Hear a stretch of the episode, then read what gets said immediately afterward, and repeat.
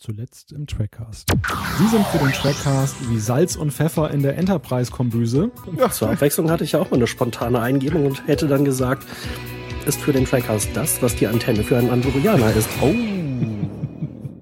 Ja, mein anderen, den ich mir vorher überlegt habe, der war über Fußball, aber äh, Trackcast-affine finde ich euch auch ein bisschen besser. Vielleicht bringe ich den ja beim nächsten Mal, wenn wir Weltmeister sind. Wir kommen auf diese Prognose zurück. Ja, Gerne. Ja, Thorsten, die Bedingungen sind erfüllt. Jetzt bin ich aber mal gespannt. Ja, ich begrüße äh, auch Malte Kirchner aus Wilhelmshaven, denn der ist für den Trackcast das, was der goldene Handschuh für Manuel Neuer ist. wow. Großes Kino. Ja, äh, da hat ja mal äh, eine meiner Vorhersagen richtig gelegen.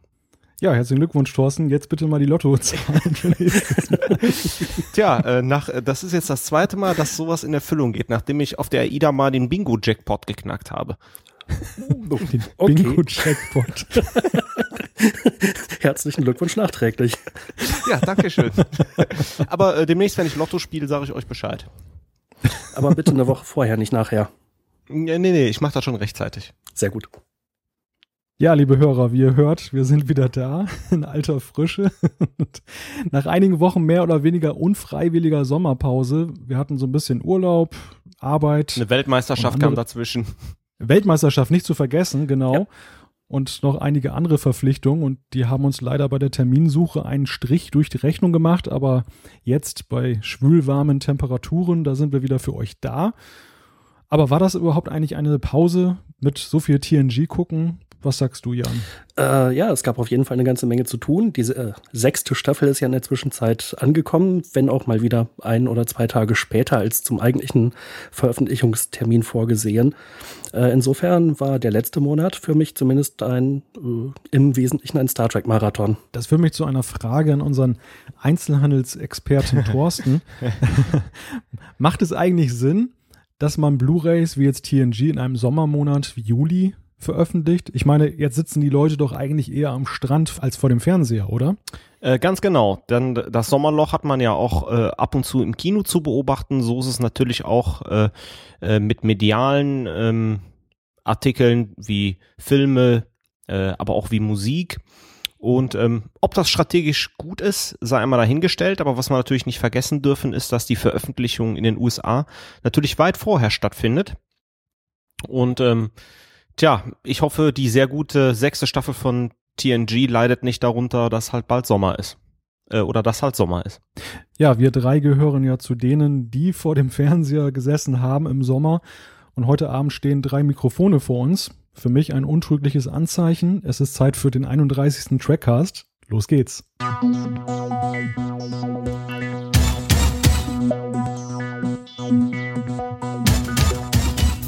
Die sechste Staffel von Star Trek The Next Generation begann mit einem Ausflug ins 19. Jahrhundert und endete mit einem Wiedersehen mit den Borg. Dazwischen gab es einige der großartigsten Folgen der ganzen Serie zu sehen. Inhaltlich ist diese Staffel also fast über jeden Zweifel erhaben. Doch hält die sechste TNG-Staffel auch den Maßstäben des hochauflösenden Fernsehens stand? Und wie sind die Folgen ein Vierteljahrhundert nach ihrer Erstausstrahlung zu bewerten? In diesem 31. Trackcast geht es um die sechste Staffel von TNG auf Blu-ray. Diese ist seit Anfang Juli im Handel erhältlich und wir haben sie uns für euch angesehen. Und zu diesem Trackcast, da gehören natürlich meine beiden Mitstreiter mit dazu. Sie sind für den Trackcast wie das Hypospray für Beverly Crusher. Herzlich willkommen, Jan-Patrick Schlame Hallo zusammen. und Thorsten Kroke. Einen wunderschönen guten Abend. Und Malte muss ich nicht mehr begrüßen, das habe ich ja bereits schon getan. Vorweggenommen sozusagen. Genau. Ja, greifen wir die Frage von gerade aber nochmal auf, ähm, denn auch unser erstes Neuigkeiten-Thema dreht sich ein wenig um die Blu-rays. Die sechste Staffel TNG ist erhältlich. Die Auskopplung Geheime Mission auf Zeltris 3, die soll dagegen erst im September verkauft werden, also Monate nach der Staffelbox. Auf den ersten Blick wirkt das vielleicht etwas merkwürdig, aber mein Gedanke ist, könnte da ähm, vielleicht die Idee dahinter stecken, dass der Sommer vielleicht nicht die beste Zeit war, das zu veröffentlichen und gerade die Auskopplung, die ja nun Geschmack auf mehr machen soll, die äh, packt man so in den Spätsommer, Frühherbst, Thorsten? Ja, auf jeden Fall äh, eine gute Strategie. Der Herbst ist ähm, immer für sowas gut. Da starten auch die neuen Fernsehserien, sowohl in den USA als auch in Deutschland. Dann ist auch die Sommerpause dort vorbei. Und ich kann mir vorstellen, Chain of Command ist eine richtig, richtig gute Doppelfolge. Und wenn man diese extra anbietet, dass man denkt, Mensch, sechste Staffel, da sind wir doch ein paar ganz andere Highlights drin. Und sozusagen diesen, diesen Appetitanreger äh, als Nachtisch liefert und dann vielleicht doch Geschmack auf die sechste Staffel bekommt. Oder wer weiß, die siebte Staffel, die dann wahrscheinlich dann im Weihnachtsgeschäft erscheinen wird. Wobei das ja eine interessante Konkurrenzsituation geben könnte, denn im September, wie ich jetzt gehört habe, soll Netflix nach Deutschland kommen. Und da bin ich aber sehr gespannt, ob äh, das jetzt so großartig wird, wie man das vermuten kann, weil es ja in den Staaten, glaube ich, äh, eben noch ein wirklich sehr populärer Dienst ist. Ja, vielleicht wagen wir schon mal eine Prognose für die Zukunft, Jan. Ähm, vielleicht können wir ja CBS ja sogar einen kleinen Tipp mit auf den Weg geben, falls Sie sich den Trackcast anhören sollten. Ich habe ja nie den Eindruck gehabt bisher, dass Sie auf uns hören würden. ja, vielleicht haben wir einfach die Sachen immer zu spät besprochen, dann waren die Sachen schon auf dem Markt und da war alles schon erledigt. Jetzt können wir einfach mal sagen, welche Doppelfolge der siebten Staffel könnte denn idealerweise ausgekoppelt werden? Oder führt da am Finale eigentlich gar keinen Weg mehr vorbei? Das sowieso nicht. Äh, ich gucke gerade mal, was haben wir eigentlich für Doppelfolgen? Es gibt ja nur den Schachzug noch in der siebten Staffel. Ähm, auf jeden Fall eine gute Folge. Das würde sich durchaus lohnen. Am Finale führt, denke ich, kein Weg vorbei. Und ansonsten gäbe es halt noch den äh, Staffelende sechste Staffel und Staffelauftakt siebte Staffel Zweiteiler, den Angriff der Borg. Da könnte ich mir auch vorstellen, dass das auf jeden Fall wie ein Magnet funktioniert. Warten wir es mal ab. Kleiner Exkurs ist eigentlich nicht wirklich so eine Neuigkeit, aber ist mir trotzdem in der Sommerpause mehrfach untergekommen. Deshalb dachte ich, müssten wir das mal im Trackcast ansprechen. Ich habe immer wieder in meiner Facebook-Timeline ein Video vorgefunden, wo Commander Riker zu sehen ist, der immer ständig sein Bein über irgendwelche Stühle schwingt. Das ist, das ist ja, das ist so ein Zusammenschnitt verschiedener TNG-Folgen und da ist irgendeinem aufmerksamen Zuschauer halt aufgefallen, dass Jonathan Frakes halt so die Eigenart entwickelt hat, immer sein Bein über den Stuhl zu schwingen. Also auch wenn der vor seinem Vorgesetzten, beim Captain, im Zehn vorne, beim Date mit einer tollen Frau, also ganz merkwürdige Angewohnheit. Und ähm, nun ist die Frage, wie muss man diese Cowboy-Manier äh, beurteilen? Und wo wir gerade dabei sind, was ich auch lustig fand, ich meine, das ist mir vor einem Vierteljahrhundert noch gar nicht so aufgefallen, aber äh, ist das eigentlich nicht ein bisschen merkwürdig, dass ein Vorgesetzter wie Picard seinen Stellvertreter nie beim Namen nennt, sondern immer mit einer Zahl belegt? Was sagt ihr dazu, Nummer zwei und drei? ja, mach du zuerst Nummer drei. Wer ist jetzt Nummer zwei, wer ist Nummer drei? ähm, also beim Militär ist es, glaube ich, durchaus üblich, dass man alle möglichen Bezeichnungen hat, ähm, und die Leute eben auch nach ihrer Funktion benennt, eben erster Offizier Nummer eins. Ich glaube, das ist nicht wirklich untypisch und mh, mm, als ich angefangen habe, Star Trek zu gucken, fand ich schon merkwürdig. Ähm, aber ja, wie gesagt, aus militärtechnischer Sicht äh, orientiert sich ja alles sehr stark an der Navy. Da macht das durchaus Sinn. Ja, und vor allen Dingen in den wirklich wichtigen Ansprachen nennt er ihn ja Will. Also ja. Welt, Weltklasse beispielsweise Generations, ähm, wo sie quasi noch das Familienalbum am Ende des Films suchen und da spricht er ihn erst mit Will an und als dann der lustige Kommentar kommt, sprechen sie für sich selbst, äh, Sir, äh, sagt ja dann Riker und dann spricht er ihn, glaube ich, auch nochmal mit Nummer eins an. Also man merkt, dass halt einfach, wenn es beruflich geht, dann Nummer eins und ansonsten Will. Naja, und spätestens mit Seven of Nine war das mit den Zahlen ja auch allgemein gut. Und die Sache mit dem Bein irgendwo rüberspringen, ähm, ich fand das eigentlich immer eine sehr schöne Auflockerung in dieser ansonsten eben ja sehr militärischen, straffen äh, Struktur. Ähm, hat mir eigentlich immer ganz gut gefallen, wenn er da so ein bisschen ja was Lockeres reinbringt. Ja, vor allem äh, äh, Riker geht ja auch immer durch den Gang, als würde er ein Klavier auf der Schulter tragen. Ne? Stromlinienförmig, ne? Nein, nein, das ist Neigetechnik. ich war jetzt ja eine Woche lang in der Schweiz und da heißen die Intercities ICN. Intercity mit Neigetechnik. Und da habe ich sofort auch an Reika gedacht, weil der ja auch mal so in die Kurve geht. Wahrscheinlich werden wir jetzt alle Schweizer, werden alle Schweizer jetzt sauer sein, wenn sie das hören und äh, das als möglicherweise Affront äh, ansehen. Tut mir leid. Also sieben, also sieben Hörer weniger.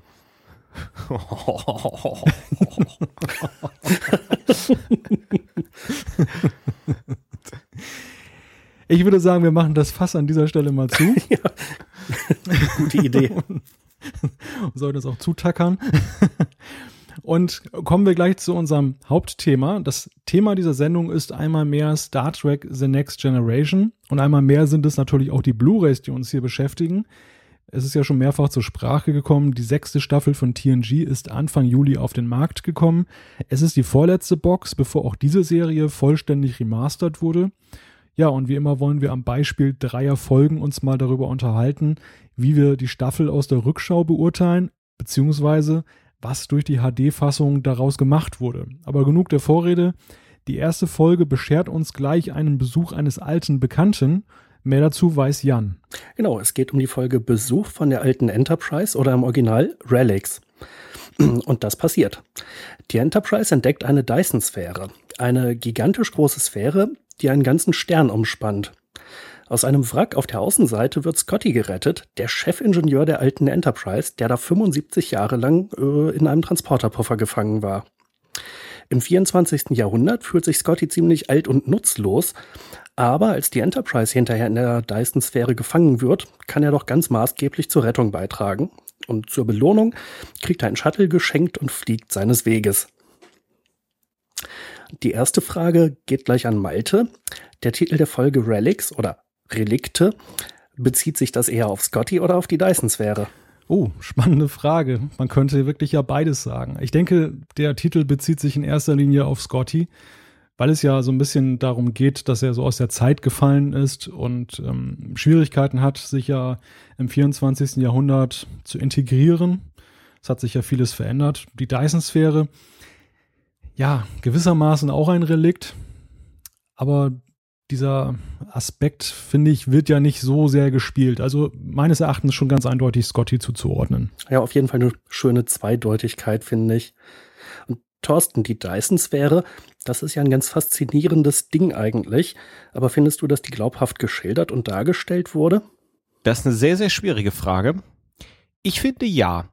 Ähm, denn das Ganze wird ja kurz erwähnt, als man erstmalig auf die Dyson-Sphäre kommt und als die Enterprise in einer Szene in die Dyson-Sphäre reinfliegt, ähm, fliegt sie auch durch sowas wie Wolken oder Atmosphäre und dann sieht man sogar Kontinente und ich glaube sogar ein bisschen Wasser, oder? Und ähm, also mich hat's da die Neugier gepackt, hätte man wahrscheinlich mehr Zeit in der Folge gehabt, hätte man das auch nochmal untersuchen können, äh, finde ich, weil das mit Sicherheit spannend, was da los ist, aber ich finde, mit der Dyson-Sphäre ähm, hat man hier so ein Phänomen, was man oft bei Star Trek hat und ähm, es wird plausibel in die Folge eingebaut. Und ähm, ja, wir leben, erleben ja die Dyson-Sphäre äh, vielleicht nicht ganz so, aber doch als Gravitationspunkt ein bisschen später in der dritten Staffel von Enterprise äh, in der Ausdehnung, wo das ja auch die Gravita Gravitationspunkte darstellen. Und das erinnerte mich immer so ein bisschen an äh, Dyson-Sphären äh, Version 0.x oder so, so eine Beta-Vorab-Version von den Dingern. Und ähm, von daher ja, ich würde schon sagen, ist okay. Ja, faszinierend. Also ich hätte nie einen Zusammenhang hergestellt zwischen den Sphären in der Ausdehnung bei Enterprise und der Dyson-Sphäre. Äh, weil ich glaube, das ist eigentlich was ganz komplett unterschiedliches, oder? Ja, ja, würde ich auch sagen. Also bevor wir da dann massenweise Zuschriften generieren, die uns da widersprechen, ähm, diese Sphären in, äh, in Enterprise, die waren, glaube ich, von den, von den Maßen ja doch deutlich kleiner und waren ja in erster Linie so Emitter, die ja dann in dem Zusammenschluss dann eben diesen Raum da umgekrempelt haben. Die Dyson-Sphäre ist ja so ein Konstrukt, das im Prinzip ähm, ja man, ein, eine Sonne umbaut wird und die Energie dieser Sonne wird dann ausgenutzt. Ich, ich finde dieses Prinzip, also ich, für mich war diese Folge aus wissenschaftlicher und aus Science-Fiction-Sicht wirklich eine der grandiosesten der ganzen Serie. Der hat mich damals schon begeistert und die begeistert mich heute noch, weil da auch wirklich ein wahrer Kern ist. Das ist also nicht reine Science Fiction, sondern es gibt wirklich ernstzunehmende Wissenschaftler, die eben so eine Dyson-Sphäre, und es war ja Freeman Dyson, der dieses Prinzip aufgestellt hat, als sozusagen die Krönung ähm, der Entwicklung einer Gesellschaft ansieht. Also, dass sie so weit fortgeschritten ist technisch, dass sie in der Lage ist, dieses gewaltige Materialmonster da um eine Sonne herumzubauen und dessen Energie dann sozusagen effizient oder ähm, so effizient wie möglich auszunutzen. Und das ist ja wirklich eine, eine großartige Geschichte und ja fast schon zu schade für nur eine Folge. Man hätte da fast eine Doppelfolge draus machen können und leider ist das ja in Star Trek auch nie wieder aufgetaucht.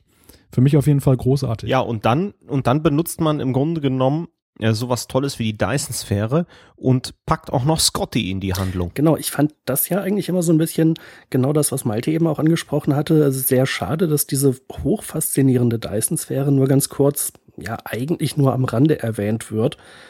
Als ich eine Episodenbeschreibung da mal drüber geschrieben hatte über die Folge, hatte ich da so reingeschrieben, Dyson-Sphäre vollkommen unglaubwürdig, totaler Blödsinn. Das hat sich irgendein Science-Fiction-Autor ausgedacht wurde dann von einem Leser später korrigiert und äh, hatte dann erstmal nachgeschaut, was es damit auf sich hat, mit dieser Idee und dass sie wirklich hoch faszinierend ist.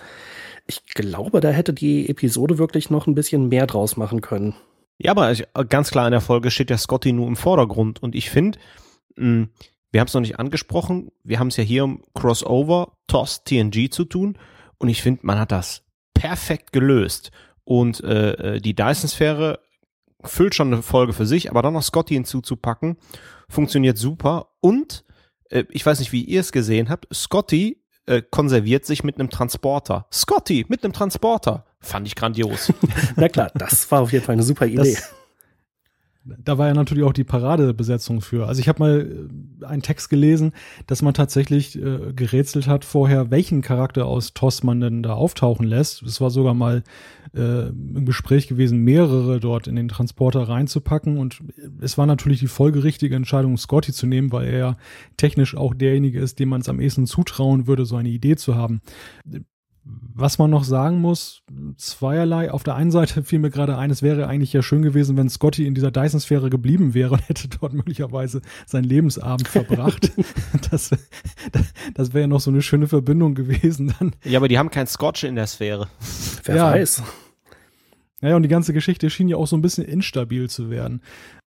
Die andere Sache ist die, dass es wohl lange Zeit ein Tabu war, äh, ist auch irgendwo nachzulesen. Ich glaube, Memory Alpha habe ich das gelesen so ein Crossover zu TOS überhaupt zu machen. Also es gab wohl so eine Art äh, Schreibbibel für die Autoren von Star Trek und da hieß es, wir wollen bei TNG, wollen wir auch nur mit TNG-Charakteren arbeiten. Wir wollen eben nicht diesen naheliegenden, naheliegenden Crossover machen, ähm, weil äh, TNG soll sein eigenes Profil entwickeln. Und man hat ja lange gebraucht, es gab ja zwischenzeitlich schon mit Spock und Sarek gab es ja dann schon erste Crossover und man hat lange gebraucht, um wirklich dann das aufzuweichen und zum Ende hin, man denke nur an den ersten Kinofilm, war das dann ja alles dann obsolet, diese Anweisung.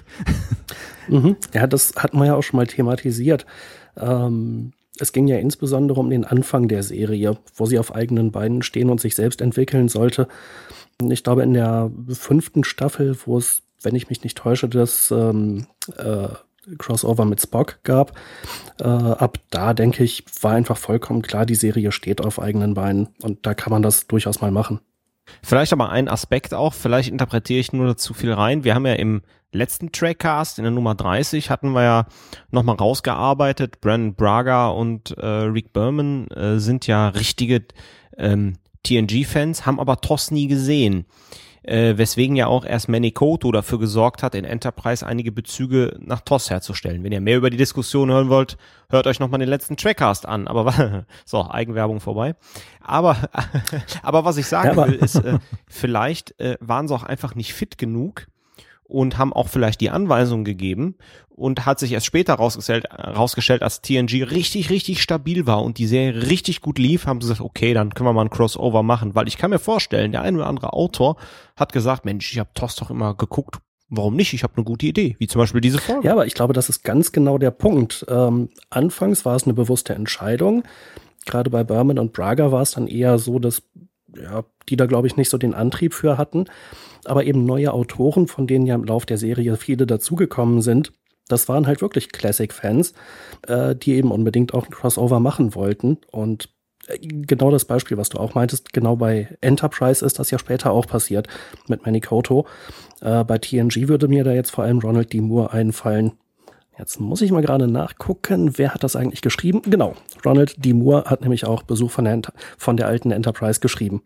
Ja, aber dann hätte ich noch eine, äh, ja, vielleicht eher Detailfrage in Richtung Malte. Und zwar die Rettung der Enterprise aus der Dyson-Sphäre. Ich fand das ein bisschen verunglückt. Also es fängt damit an, äh, dass Jordi und Scotty auf der auf diesem abgestürzten Frachter der Jen Nolan gefangen sind und äh, machen das Ding wieder startklar, nachdem sie die Enterprise nicht erreichen und sie ziehen genau die richtigen Schlussfolgerungen, was mit der Enterprise passiert sein muss. Dann schaffen sie es von draußen, diese Tür zu der Sphäre da aufzumachen. Aber anstatt, dass sie jetzt einfach irgendwie die Tür vielleicht zwei oder drei oder viermal nacheinander aufmachen, äh, stellen sie sich dann mit der Genolan da rein und stellen den Fuß in die Tür. Zufällig ist die Enterprise auch gerade in der Lage, sich da irgendwie wieder rauszuretten. Und hinterher, als äh, Scotty und Jordi noch gerettet werden müssen aus dem äh, gerade zusammenbrechenden Wrack, da werden sie auch gerade noch rechtzeitig rausgebeamt, bevor die Photonentorpedos das Ding zerstören. Also ich fand diese Rettung relativ schlecht geschildert, aber wie siehst du das? Ja, wenn da zwei Chefingenieure zusammenkommen, dann ist ja klar, dass sie die Tür aufkriegen.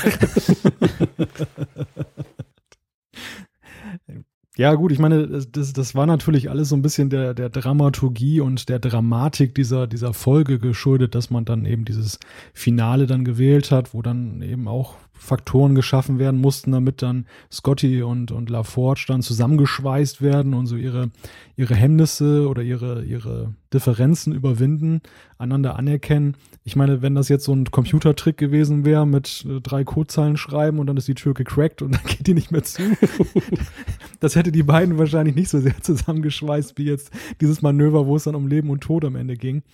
Ähm, und natürlich es gab natürlich dadurch auch eine großartige Optik, wie dann eben diese Enterprise ähm, so durch diesen Spalt da rausfliegt. Übrigens eine der ganz wenigen Szenen in der Serie, wo wirklich mal so diese Dreidimensionalität des Raumes auch so gezeigt wird. Also wo die Enterprise sich dann auch einfach mal um die Achse dreht und nicht mal geradeaus fliegt. Fand ich insofern auch sehr spannend und wenn wir gerade dabei sind, weil wir auch eben über die Blu-rays sprechen, für mich war diese Folge gerade auch mit Blick auf die Blu-rays ein, ein absolutes Highlight. Habe ich lange erwartet und meine Erwartungen wurden auch überhaupt nicht enttäuscht. Großartige Bilder, wenn man sich das in HD-Qualität anguckt. Also die Dyson-Sphäre ist nochmal drei Ecken imposanter als in Standard Definition. Fand ich wirklich ganz großartig. Aber ich habe jetzt so ein bisschen abgelenkt. Zurück zu deiner Frage. Ähm, nee, das war ja auch im Wesentlichen die Frage mit dieser Rettung. Also ich denke halt auch, man hat eben versucht, die Stärken von Scotty und von Jordi zu beleuchten. Dann musste es irgendwie eine technische Lösung sein. Aber also so ein bisschen ist mir da die Glaubwürdigkeit auf der Strecke geblieben. Wenn man die Folge dann zum dritten oder vierten oder fünften Mal guckt, dann ja, fall, fällt das noch ein bisschen mehr ins Gewicht, finde ich. Beim ersten Mal ist sie ja doch recht spannend. Naja, ich meine, diese Holzhammer-Methode ist ja, wenn man jetzt so in die, diese Frage mal eintaucht, ja sowieso bei der Folge sehr ausgeprägt. Also dieser Kontrast zwischen dem TNG und dem TOS-Universum. Ähm, bei TOS, Scotty kommt ja so ein bisschen daher, als wenn die nur gesoffen und geschnackt haben. Und, haben sie äh, ja auch. Bei TNG. und, bei, und bei TNG, da, da ist alles dann nur noch der Pflicht untergeordnet. Ich denke da vor allem an diese eine Szene, wo dann dieser weiß nicht, Fenrich oder Lieutenant äh, Scotty da sein Quartier zeigt und Scotty will mal eben so ein bisschen Smalltalk machen und der gute Mann, der wirkt dann so richtig abweisend nach dem Motto, ich habe jetzt keine Zeit zu reden, ich muss meinen Pflichten nachgehen. Ich meine, so ein bisschen wird einem das TNG-Universum ja auch da unsympathisch, muss ich sagen. Übrigens, kleine Randnotiz, die deutsche Synchronstimme klingt so ein bisschen wie Jan. Wel äh, wessen? Von dem Lieutenant oder von Scotty? Von dem Lieutenant. Achso, ich war es nicht. ja, aber stimmt, diese Szene war mir auch ein bisschen unangenehm aufgefallen, aber das sollte natürlich betonen, wie äh, nutzlos Scotty jetzt in diesem Jahrhundert ist, weil keiner interessiert sich für seine alten Geschichten und äh, im Maschinenraum wird ihn auch keiner da haben. Das war in der Tat etwas mit dem Holzhammer. Aber Frage an Thorsten, wie hat es dir gefallen, dass Jordi teilweise ja auch mit ein bisschen Nachdruck vom Captain dazu abgeordnet wurde, äh, sich jetzt um Scotty zu kümmern und ihn halt trotzdem irgendwie ihm das Gefühl zu geben, dass er willkommen ist und dass er noch was äh, beisteuern kann. Ähm, ziemlich gut. Ich halte auch Picard für einen guten Menschenkenner in der Folge. Es stellt sich nochmal heraus, als er Scotty auf dem Holodeck auf der äh, Brücke der äh, Classic Enterprise besucht. Mh, hm, die Charaktere äh, Scotty und Jordi sind ja auch grundverschieden. Während Scotty äh, eher so der Typ Improvisationstalent ist und der hemdsärmelige Mechaniker, der halt Wunderdinge vollbringen kann, wie auch immer er das tut, äh, ist Jordi eher so der Analyst, alles strikt nach Vorschrift, sehr wissenschaftlich orientiert und äh, sehr innovativ, aber auch eher von der theoretischen Seite und ähm, ja, am Anfang ist es so, die sind, diese grundverschiedenen Charaktere prallen so ein bisschen aufeinander und äh, man sieht ja auch, der Maschinenraum bei Jordi ist wie geleckt und so weiter und ähm, ja, Scotty will direkt anpacken und da prallen so zwei Welten aufeinander. Und dass die dann, wie Malte so schön sagt, zusammengeschweißt werden, sich perfekt ergänzen, ist richtig schön in der Episode im Zusammenspiel der beiden Charaktere. Und ähm, ja, also von daher, ich hoffe, ich konnte deine Frage irgendwie ein bisschen beantworten. ja, ansonsten, was gibt's noch zu erwähnen? Genau, die Brücke der äh, alten Enterprise, das wird ja auch in den Extras nochmal so ein bisschen rausgearbeitet. Äh, die haben da ja eine ziemliche Arbeit investiert, ähm, haben allerdings nicht die gesamte Brücke nachgebaut, sondern äh, ich glaube, die Szene, wo sich die Tür öffnet und man die leere Brücke sieht, das ähm, ist eine ganz seltene Szene aus der Classic-Serie äh, wo die Enterprise evakuiert war oder wo jedenfalls keiner mehr an Bord war. Und äh, das, was man dann sieht, wo also Scotty und äh, Picard da sitzen, äh, das ist im Prinzip nur ein Ausschnitt, so ein Tortenstück aus dieser Brücke, was tatsächlich neu gebaut wurde für diese Szene. Aber der ganze Rest, der fehlte im Prinzip. Das war sehr, sehr gut getrickst. Oder habt ihr jetzt in der HD-Fassung gesehen, dass sie da irgendwo geschlampt hätten, dass ein Schnitt nicht richtig funktioniert oder so? Man sieht den Bluescreen äh, vor der Tür, wo Scotty vor der Tür steht. Da sieht man das, wenn man ganz genau hinguckt. Ja, das stimmt. An der Stelle war es mir auch aufgefallen. Aber wenn sie äh, drin sitzen, da hatte ich eigentlich eher nicht den Eindruck. Ansonsten natürlich noch diese wunderschöne Es ist grün Anspielung mit äh, Data an Geinens Bar. Ihr wisst, welche Szene ich meine. Ja, ähm. Wo Scotty sich das Getränk holt. genau. Aber das ist tatsächlich eine Anspielung auf TOS, oder? Habe ich das richtig im ja, Kopf? Ja, genau. Ich habe nicht im Kopf, welche Originalfolge, müsste ich nachgucken. Ähm, aber es gab wohl mal in der Originalserie eine Szene, wo Scotty genau dasselbe gesagt hat. Und er hat es trotzdem getrunken. ja. Schön natürlich später noch die Auflösung des Picard dann meint, ja, das handelt sich hier um, äh, was war es, äh, so und so Brandy. Ähm, den äh, äh, habe ich keinen gegeben. Äh, viel lustiger finde ich ja die, äh, bei der Folge habe ich sowieso den Eindruck, die Strotz vor Anspielung. Ähm, es gibt eine Szene, in der Scotty irgendwie zu Jordi sagt, er hätte mal einen Kaltstart des äh, Warp-Antriebs gemacht. Das ist eine ziemlich lustige TOS-Folge aus der ersten Staffel, ziemlich am Anfang. Die Crew äh, wird da von einem Virus befallen und verliert dann alle Hemmungen. Und Scotty schafft es tatsächlich mit dem Kaltstart des äh, Warp-Antriebs, diese, dieses völlig führer- und steuerlose Schiff, weil sich ja keiner mehr auf seinen Dienst konzentriert, vor dem Absturz äh, zu bewahren. Die Folge heißt Implosion in der Spirale. Ziemlich witzig. Ja, verstehe. Meine Fragen wären soweit abgearbeitet. Habt ihr noch was zu der Folge zu erwähnen? Das klingt nicht so. ja. Dann würde ich sagen, geht es weiter mit der nächsten Folge und die bespricht für uns Thorsten. Ja, der Rheinländer würde jetzt sagen, herzlich willkommen Jean-Luc, du bist dort. Denn wir besprechen jetzt die Folge Tapestry oder auf Deutsch Willkommen im Leben nach dem Tode.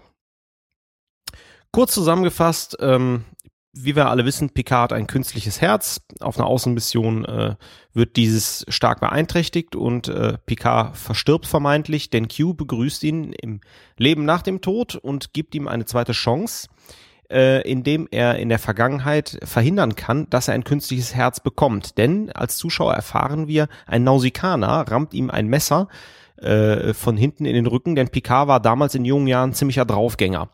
Picard verhindert dies und bekommt dann eine zweite Chance, findet sich dann prompt wieder in der Gegenwart auf der Enterprise wieder, allerdings als Lieutenant Junior Grade, wie Riker es so schön sagt, weil er nie herausragt und nie etwas riskiert hat. Äh, Picard wird das Ganze dann so bunt und sagt dann zu Q sinngemäß, naja, ähm, dann sterbe ich lieber, bevor ich hier irgendwie so total blasses Einsiedlerleben führe. Und ähm, daraufhin wacht er auf dem OP-Tisch von Dr. Crusher wieder auf. Alles ist gut und Picard hat seine Lektion gelernt. Dann stelle ich die Frage mal, die mir direkt vorschwebt. Jan, haben wir es hier um die beste PKQ-Folge? Ja, ganz eindeutig ja. Vielleicht möglicherweise noch zusammen mit der finalen Folge gestern, heute Morgen. Aber ähm, Picard besteht ja eigentlich die ganze Zeit darauf, dass er ganz anders ist als Q. Und Q zeigt ihm, dass aber viele seiner Charaktereigenschaften doch denen von Q eigentlich ein bisschen ähneln. Aber vor allem ist es natürlich dieses äh, Lehrer- und Schülerverhältnis, was einfach ganz großartig rausgearbeitet wird. Ähm, und natürlich äh, eine Frage, die sich garantiert jeder schon mal gestellt hat oder mehrfach gestellt hat. Was wäre, wenn ich mich in dieser und jener Situation anders hätte entscheiden können? Äh, das ist halt großartig dargestellt, wie ähm, äh, was Picard daraus lernt, aus dieser aus der Chance, eine ganz wesentliche Entscheidung neu zu treffen und was es halt für Auswirkungen hat auf die Person, die er ist und was es in der Tat für negative Auswirkungen sind, obwohl ja das Ereignis, was er verhindert, nämlich dass sein Herz durchbohrt wird, äh, ziemlich schrecklich ist und er das ja nur ganz knapp überlebt hatte damals. Ähm, ist es denn so, dass es halt den Charakter von Picard noch weiter stärkt, wie Jan das beschrieben hat, Malte? Also den, den äh, Charakter von Picard auf jeden Fall. Ich meine, wir lernen ja auch über Picard eine ganz andere Seite seiner Persönlichkeit kennen. Äh, ein, einen starken Kontrast ja zu dem Picard, den wir kennen und äh, vielleicht auch so ein Stück weit eben dadurch da auch wir kennen seinen Hintergrund jetzt, warum er vielleicht so besonnen geworden ist mit im, im, höheren Alter. Ich muss aber an dieser Stelle vielleicht Jan noch so ein klein bisschen widersprechen. Also für mich war es eine Folge mit einer starken Aussage, aber eigentlich einem vergleichsweise schwachen Q-Auftritt, wie ich finde. Also gerade eine, eine echte Q, was wir auch in dieser Staffel haben, fand ich ihn viel lustiger als er zum Beispiel Dr. Crusher an einen Cocker Spaniel dann schnippt. nee, also da, da muss äh, ich widersprechen. Ich finde, Q war so super in dieser Folge, ähm, äh, dass er halt äh, am Morgen danach neben Picard im Bett liegt. Oder natürlich, ähm, als er da irgendwie mit Blumen reinspaziert kommt, ist hier ein John Luck Pickard anwesend.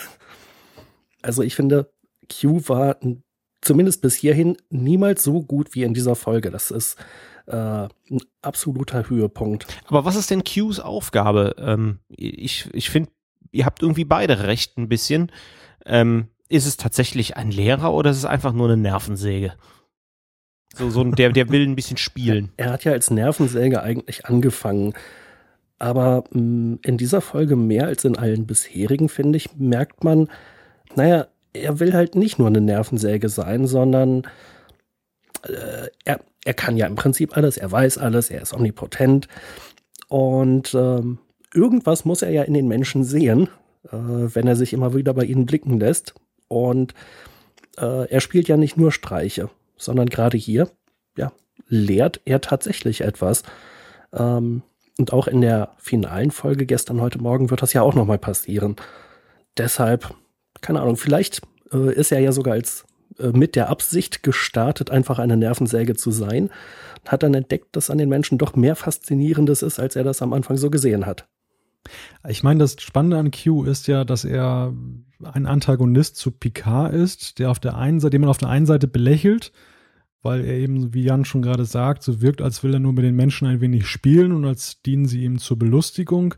Und auf der anderen Seite ist er aber auch so ein bisschen derjenige, der auch eben dann die Menschen und insbesondere Picard, der ja immer über allem schwebt, so ein bisschen von seinem hohen Ross holt. Und gerade in dieser Folge, finde ich, wird das auch sehr deutlich, dass Picard einfach mal akzeptieren muss, dass er eben nicht recht hat, dass er auf einem vollkommen falschen äh, Pfad ist und, und Q lehrt ihn dann etwas und er muss es mal akzeptieren. Es gibt ja auch viele Folgen, wo eben dann Picard als der etwas Überlegene äh, nachher rausgeht.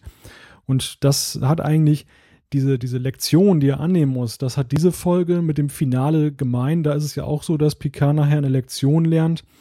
Und äh, ja, mich persönlich hat das Finale dann noch deutlich mehr begeistert, aber gut, da, da sind wir vielleicht so ein bisschen auseinander. Ist denn die Folge eine, vielleicht so eine Blaupause für das Finale, Malte? Eine Blaupause für das Finale. Hm.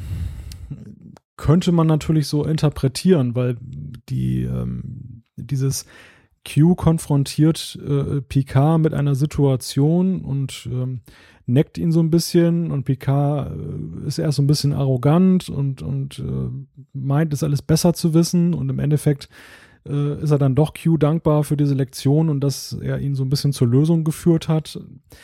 Kann man schon sagen. Also ich finde, da sind schon sehr viele Parallelen da vorhanden. Ähm, jetzt aber zu sagen, dass die Autoren einfach gesagt haben, ach, das hat ja bei der Folge gut funktioniert, das kopieren wir jetzt einfach nochmal für die Finalfolge, das wäre, glaube ich, äh, eine ziemliche Geringschätzung gegenüber den Autoren. Also ich glaube nicht, dass sie so gedacht haben, sondern da war dann schon eher so die zentrale Aussage, das, was im Vordergrund steht. Ja, aber ich finde, das ist durchaus ein interessanter Aspekt. Also in gewisser Hinsicht kann man das, glaube ich, schon unterschreiben. Äh, äh, dass die Autoren einfach den Kern, die wesentliche Idee aus dieser Folge ex extrahiert haben und haben im Finale einfach eine andere Geschichte drum gebaut. Aber äh, dieser Kern ist ja doch in beiden sehr ähnlich. Okay, wenn man sich die Folge an sich mal anschaut, wir haben so ein Was wäre wenn Szenario ähm, mit Picard. Der steht ja ganz klar im Vordergrund in dieser Episode. Ist das eine Stärke der sechsten Staffel, sich auf die Charaktere zu konzentrieren? Wir hatten ja gerade schon diskutiert, Scotty und Jordi äh, standen im Vordergrund. Jetzt Picard.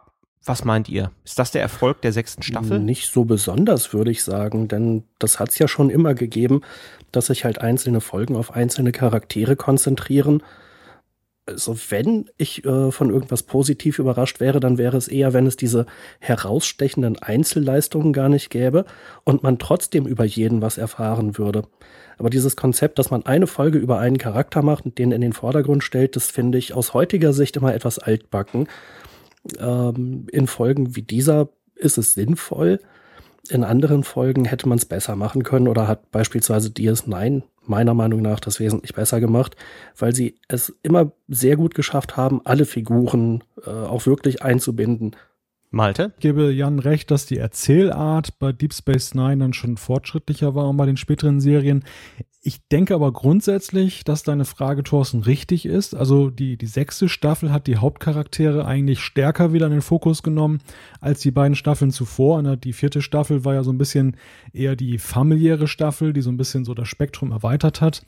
Die fünfte hatte sich dann sehr den, den verschiedenen Spezies äh, und den Nebencharakteren gewidmet. Und hier in der sechsten Staffel, da kehren wir jetzt plötzlich wieder zurück zu den Hauptcharakteren, von denen wir meinten, wir würden sie schon sehr gut kennen.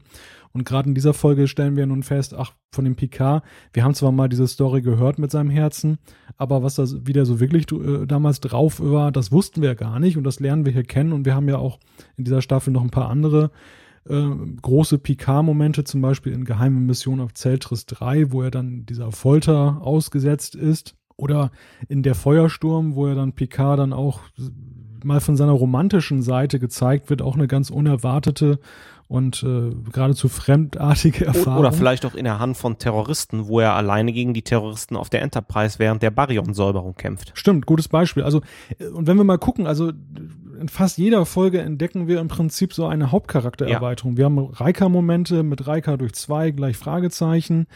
Äh, wir haben Data-Momente wo ähm, Data am Ende der Staffel mit seinem Bruder wieder konfrontiert ist und auf der anderen Seite eben auch äh, in der äh, Folge Birthright dann auch sich mit seiner persönlichen Entwicklung konfrontiert sieht. Ähm, also da kann man ganz viel nehmen und äh, meines Erachtens schon eine Staffel eben, wo, wo wirklich die Hauptcharaktere nochmal deutlich erweitert wurden und das ja auch schon fast so die, die zentralen Themen einzelner Episoden waren. Ja, also guter Hinweis, da hast du mich durchaus wieder ein bisschen überzeugt. Endlich mal. Gut. Ähm, ich habe noch eine Frage. Ähm, der junge Picard, ähm, ist das glaubwürdig? Passt das zu Picards Charakter oder ist das doch, äh, kommt der Draufgänger vielleicht ein bisschen zu äh, übertrieben daher? Also ich finde, es passt sehr gut. Ähm, es gab ja diese Szene in, mh, hm, welche Folge war denn das, wo Wesley, Picard und irgendein Shuttle-Captain abgestürzt sind? Nee, falsch. Völlig falsche Folge. Also es gibt eine, eine Szene, wo Picard Wesley erzählt, ähm, was damals passiert ist und warum er ein künstliches Herz hat. Und das konnte ich mir irgendwie immer gar nicht vorstellen, was Picasso über seine Jugend geschildert hat. Und ich finde, in dieser Folge, ähm, da äh, kommt das tatsächlich sehr glaubwürdig rüber. Und der Picard, den wir sehen, das ist ja auch nicht nur der junge Draufgänger von damals, sondern das ist ja eigentlich der heutige, der zurückversetzt wurde. Das heißt, es ist ja auch so eine, so ein bisschen so eine Mischung aus allem. Aber ich fand es durchaus sehr gut und glaubwürdig geschildert und auch sehr lustig oder sehr gut gemacht, dass eben Patrick Stewart den jungen Picard gespielt hat und sie dafür nicht äh, einen anderen Schauspieler genommen haben, äh, bis auf eine Szene, wo man das Ganze ja aus der Außenperspektive einmal kurz betrachtet. Also ich finde, diese, diese Folge arbeitet ja sehr stark mit diesen, diesen Kontrasten. Also es gibt ja Schwarz und Weiß und der, der Picard, der ist natürlich auch sehr stark akzentuiert dargestellt, wie ich finde. Aber das soll ja eben dann eben auch begreiflich machen, binnen kurzer Zeit von nur 45 Minuten, ähm, dass er eben ein ganz anderer Typ war. Ich, wenn er sich zu ähnlich gewesen wäre, hätte man vielleicht den Unterschied gar nicht so festgestellt. Was mich so ein bisschen befremdet hat, und da führe ich jetzt mal so ein bisschen weg von der Frage, das ist so ein bisschen diese augenscheinliche Wertlosigkeit des normalen Arbeiters an der, auf der Enterprise. Also, mhm. ja, also ich finde, Picard, der bleibt ja unter seinen Möglichkeiten, okay. Aber es wird ja als geradezu bedeutungslos dargestellt, wenn man nicht der Elite da an Bord angehört. Und für mich wird hier so ein bisschen zugunsten der Aussage der Folge so die Star Trek-Welt auf den Kopf gestellt, weil bislang war für mich eigentlich das Karrieredenken weniger wichtig als die Leidenschaft, die, die, die man haben muss, um eine Aufgabe zu machen. Und das ist auch durchaus in Ordnung, finde ich, als Lieutenant diese Leidenschaft auszuleben, meinetwegen als, als Forschungsoffizier. Und äh, hier wirkt es ja eher so, als wenn das so ein ziemlich elitärer Club ist, so das 24. Jahrhundert. Das hat man ja auch schon mal so gehabt äh, bei der Aufnahmeprüfung zur Sternenflottenakademie. Da war ja auch so ein bisschen rübergekommen, nur die Besten kommen ins Töpfchen, die anderen müssen da draußen. Oder die crashen mit Und, dem Shuttle.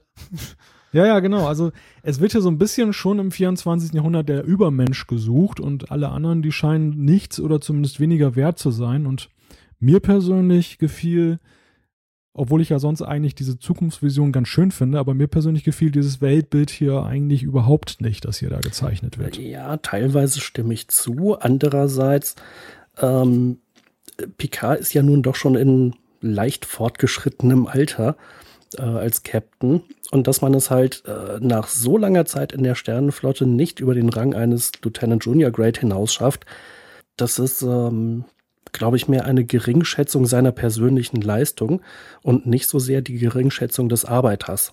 Ja, aber trotzdem ist es doch so, dass zum Beispiel auch die Vorgesetzten hier ziemlich herablassend dargestellt werden. Wenn er zum Beispiel mit Riker und Treu da im 10 vorne spricht, er ist zwar ein bisschen gehemmt, er kommt nicht so aus sich heraus, aber das ist ja kein Grund, ihn jetzt so herablassend zu behandeln. Ich finde, das passt irgendwie gar nicht zu dieser familiären Atmosphäre, die man ja sonst mal so ein bisschen da bei der Enterprise zeichnet.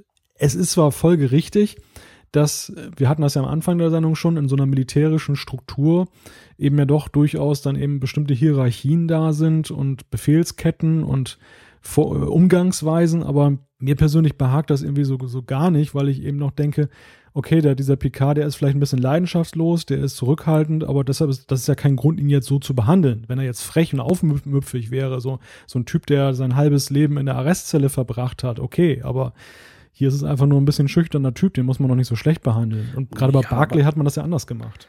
Na, am Anfang wurde Barclay ja teilweise auch gar nicht so gut behandelt. ähm, aber ich finde, so schlecht wurde er nun auch nicht behandelt, sondern äh, Jordi beispielsweise hat das ja durchaus versucht. Hier, Lieutenant, äh, wären Sie so gut, würden Sie dieses und jenes machen. Äh, auch Riker und Troy, ja, wir können eigentlich nichts Schlechtes über Sie sagen. Ne? Also ist doch im Prinzip ganz okay.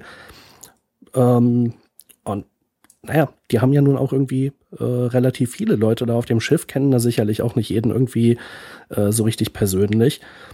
Ähm, also ich fand das relativ glaubwürdig dargestellt, dass sie da auch nicht so genau wissen, was sie dem Typen da jetzt sagen sollen, der jetzt plötzlich auf die Idee kommt, er könnte ja vielleicht so in Richtung Führungsebene äh, mal blicken.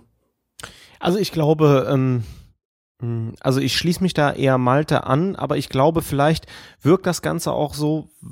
Zum einen ist das der Dramaturgie geschuldet, ähm, es, und außerdem ist es einfach unterhaltsam, wenn Worf Picard herumkommandiert. Und ähm, ich glaube, man wollte das halt, oder Q, das ist ja immerhin Qs Vision hier, oder Qs äh, äh, Eingriff, äh, wollte das ganz bewusst so machen, um Picard da einfach drauf hinzusteuern. Vielleicht haben wir es deswegen hier mit ein paar Extremen zu tun. Trotzdem ist der Aspekt, den Malte ja. erwähnt hat, ähm, schon, wie ich finde, sehr, sehr gut und sehr, sehr richtig. Also es gab ein paar andere Stellen in der Staffel, wo mir sowas ähnliches auch aufgefallen ist. Das war dann aber halt auch keine Vision oder Version, äh, die Q dafür geschaffen hat. Gut, wenn ihr sonst keine Anmerkungen mehr habt. Ich glaube eigentlich nicht. Würde ich doch mal zu Malte rüberleiten. Genau, jetzt wird es erkenntnisreich. Mm. ja. Wir sprechen über die Doppelfolge Der Moment der Erkenntnis äh, im englischen Birthright. In diesem Zweiteiler, äh, da landet die Enterprise zu, auf der Raumstation Deep Space Nine, stattet ihr einen kleinen Besuch ab und Worf, der wird angesprochen von so einem etwas merkwürdigen, schrulligen Händler, der ihm eine Information liefert. Ein Iridianer. Dass, Dankeschön. Sorry. Der, der ihm eine Information liefert, dass angeblich äh, Überlebende von dem Kitomer-Massaker noch am Leben sind und auf einem Planeten leben und äh, möglicherweise auch eben Worfs Vater zu den Überlebenden gehört. Worf, der will dann diese Information erst gar nicht so richtig wahrhaben, weil es ja dem ähm, klingonischen Ehrenkodex widerspricht, sich gefangen nehmen zu lassen und nicht dann in der Schlacht ehrenreich zu sterben. Und im Endeffekt nach einigen guten Zusprechen auch von äh, befreundeten Besatzungsmitgliedern macht er sich dann doch auf den Weg und trifft dann tatsächlich auf Klingonen, die dann eben auf einem Planeten weiterhin in Gefangenschaft sind, wobei diese Gefangenschaft dann eher freiwillig gewählt ist, äh, bewacht von Romulanern, die auch mehr oder weniger ihre Karriere aufgeben mussten, äh, weil sie sich dann auch ein Stück weit mit den Klingonen da angefreundet haben. Der Anführer hat sogar eine gemeinsame Tochter mit einer Klingonin. Und Worf wird dann halt gefangen genommen, weil man halt vermeiden meiden möchte, dass er nach außen trägt, dass es diesen Planeten eben gibt, diese, diese Siedlung mit den Klingonen und den Romulanern. Ja, Worf, der macht dann so ein bisschen Rabatz, möchte man sagen, indem man dann halt die jungen Klingonen so aufwiegelt und sie an ihre Wurzeln erinnert. Und am Ende dieser Folge ist es dann halt so, dass äh, die Klingonen sich dann geschlossen eben gegen die Romulaner stellen und die jungen Leute dann eben äh, den Planeten dann da verlassen, zusammen mit Worf und äh, ja, dann ihren klingonischen Weg sozusagen gehen. Ich glaube, die Alten, die bleiben da auf dem Planeten. Dann gibt es noch so eine Nebenhandlung, die äh, im ersten Teil sich zuträgt und da geht es um Data. Data hat plötzlich Träume, nachdem dann ein Experiment mit einem Gerät, was Dr. Begier von Deep Space Nine an Bord gebracht hat, äh, fehlschlägt. Der kriegt da so einen Stromstoß und er hat plötzlich diese Vision und der geht er nach und kommt dann halt zu seinem Gründer Dr. Sung etwas näher und erreicht ja, mehr oder weniger unfreiwillig dann die nächste Bewusstseinsebene, kann man sagen. Eigentlich hätte dieses Programm wohl erst zu einem späteren Zeitpunkt abgerufen werden sollen. Soweit kurz und knapp die Inhaltsangabe für diese äh, Doppelfolge. Steigen wir gleich mal in die Tiefe der Handlung ein. In dieser Folge tut sich meiner Meinung nach ein ganz spannender Konflikt auf, bei dem es mir persönlich sehr schwer fiel, eine Partei zu ergreifen. Worf will ja auf der einen Seite ein Unrecht aus der Welt schaffen, zeigt aber andererseits auch schon fast rassistische Tendenzen im Umgang mit den Romulanern. Ja, und die Romulaner haben einen Modus mit den Klingonen gefunden, aber letztlich ist es ja im Kern dann doch noch eine Gefangenschaft und man könnte schon fast von diesem Stockholm-Syndrom sprechen, wo dann halt Geiseln und Geiselnehmer sich dann mehr oder weniger dann eben äh, anfreunden. Jan, wie findest du diese moralische Komponente der Doppelfolge und welche der beiden Seiten ist dir persönlich sympathischer? Ja, ich finde, das ist großartig geschildert, weil ich die ganze Zeit auch hin und her gerissen bin äh, und auch in jeder Szene ähm, wenn Borf irgendwie erzählt, was es ausmacht, ein Klingone zu sein und dass halt irgendwelche äh, Speere rituelle Waffen sind und keine Gartenarbeitsdinger, da hat er natürlich völlig recht. Auf der anderen Seite bringt er dann natürlich völlig den Frieden äh, aus dem Gleichgewicht, der da herrscht. Und effektiv ist dieser Planet ein Gefängnis oder dieses Lager, aber es versucht ja keiner zu fliehen. Äh, und wenn sie wollten, könnten sie es ja versuchen ja, ich finde, der, der, das Problem wird einfach sehr, sehr gut geschildert und man kann schon für alle Seiten Sympathien entwickeln. Äh, und es ist ja auch ziemlich schwierig, sich zu überlegen, was wäre denn jetzt eine gute Lösung? Also soll Worf irgendwie da bleiben? Dann wird völlig, wäre ja ziemlich klar, dass er die jungen Klingonen wahrscheinlich auf seine Seite ziehen würde. Das heißt, äh, da wäre halt nichts mehr mit Friede, Freude, Eierkuchen. Ähm, die würden dann früher oder später gegen ihre Eltern rebellieren. Man kann aber auch die alten Klingonen dann nicht wegbringen. Die würden ja ihre Familien entehren. Auch das ist ja im Zuge der Klingonen bekannt und sehr plausibel geschildert. Und die Lösung, die sie am Ende finden, naja, die fand ich dann nicht so richtig plausibel, dass man die Kinder da mitnimmt und sagt, naja, äh, die stammen jetzt von irgendeinem Shuttle-Absturz und ihre Eltern sind tot und äh, die kommen da jetzt wieder zurück ins Klingonische Reich. Das muss doch tausend Fragen geben, wo die herkommen. Aber gut, was auch immer. Wobei, äh, wenn ich dir mal kurz reingrätschen darf, die Lösung fand ich eigentlich sehr gut. Denn ähm, wie ihr beide schon gerade sehr schön rausgestellt habt, es gibt in der Folge kein richtig oder falsch und ähm, das ist, was gut ist an der Episode und ähm, jeder hat da seine Ansichten und ähm, ja, und dann ist die Lösung eigentlich noch die, wo alle Beteiligten noch mit, sage ich mal in Anführungszeichen, blauem Auge davonkommen. Worf leugnet im Grunde genommen die Klingonen, die, äh, die jungen Klingonen kommen ins Klingonische Reich und die Alten können ihre Stockholm-Syndrom, wie er so schön sagtet, äh, Gefangenschaft mit den Romulanern äh, weiterleben, weil sie ihr, ihre Ehre sowieso verloren haben und alle kommen noch mit einem blauen Auge davon irgendwie. Ja klar, also ich finde, die Lösung war im, sehr sinnvoll. Ich glaube nur, dass, äh, dass es halt zu viele Fragen auslösen würde wenn da jetzt ein paar Kinder und Jugendliche irgendwo auftauchen, wo es halt heißt, ja, die Eltern sind umgekommen. Äh, so, ja, warum geht ihr dann nicht zu euren Großeltern oder zu was weiß ich? Also da stelle ich mir einfach die praktische Durchführung recht schwierig vor, denen jetzt neue Identitäten zu geben. Und es darf ja auch wirklich niemand was drüber wissen. Nicht mal dem Captain erzählt er ja irgendwas darüber hängt ja so ein bisschen von der Qualität des Einwohnermeldeamtes der Klingonen ab. Ne? ja, also das wäre aber auch so mein einziger große, größerer Kritikpunkt. Ansonsten fand ich den Konflikt und das Dilemma einfach super geschildert. Aber Jan hat es gerade schon angesprochen, am Ende belügt Worf ja seinen Captain, als er ihm dann sagt, dass es keine Kito mehr Überlebenden gibt. Und dazu eine Frage des Empfindens an Thorsten. Darf Worf das, obwohl doch das Vertrauensverhältnis gerade zu Picard immer sehr gut war? Oder hat Picard vielleicht doch die Wahrheit auch so ein bisschen zwischen den Zeilen erkannt? Weil so ein bisschen hatte ich so den Eindruck, dass er doch so verschmitzt geguckt hat nach dem Motto, ach ja, gibt keine Überlebenden, okay.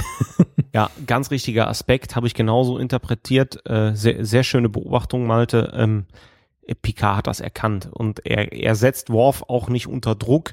Er weiß, Worf ist ein Ehrenmann, ihm fällt das unglaublich schwer, die Sachen zu verleugnen. Und ich kann mir vorstellen, Picard hat das geahnt, das zeigt seine Reaktion und zeigt nochmal seine gute Menschenkenntnis, äh, auch die Beziehung der beiden und äh, jeder kann da sein Gesicht wahren. Also ja, eher letzteres. Der Moment der Erkenntnis bekommt ja bei den Fans vor allem deshalb viel Aufmerksamkeit, weil es das erste und ich glaube auch einzige Crossover mit Deep Space Nine war, hier gibt es ja nun in dieser Folge auf dieser Blu-ray-Box einen Vorgeschmack darauf, wie Deep Space Nine in HD aussehen könnte. Jan, hat dir die Optik gefallen? Ja, auf jeden Fall. Also da gab es ja mal gar nichts dran auszusetzen. Wir haben ja nicht so fürchterlich viel gesehen. Ähm, es waren ja überwiegend äh, Szenen auf dem Promenadendeck.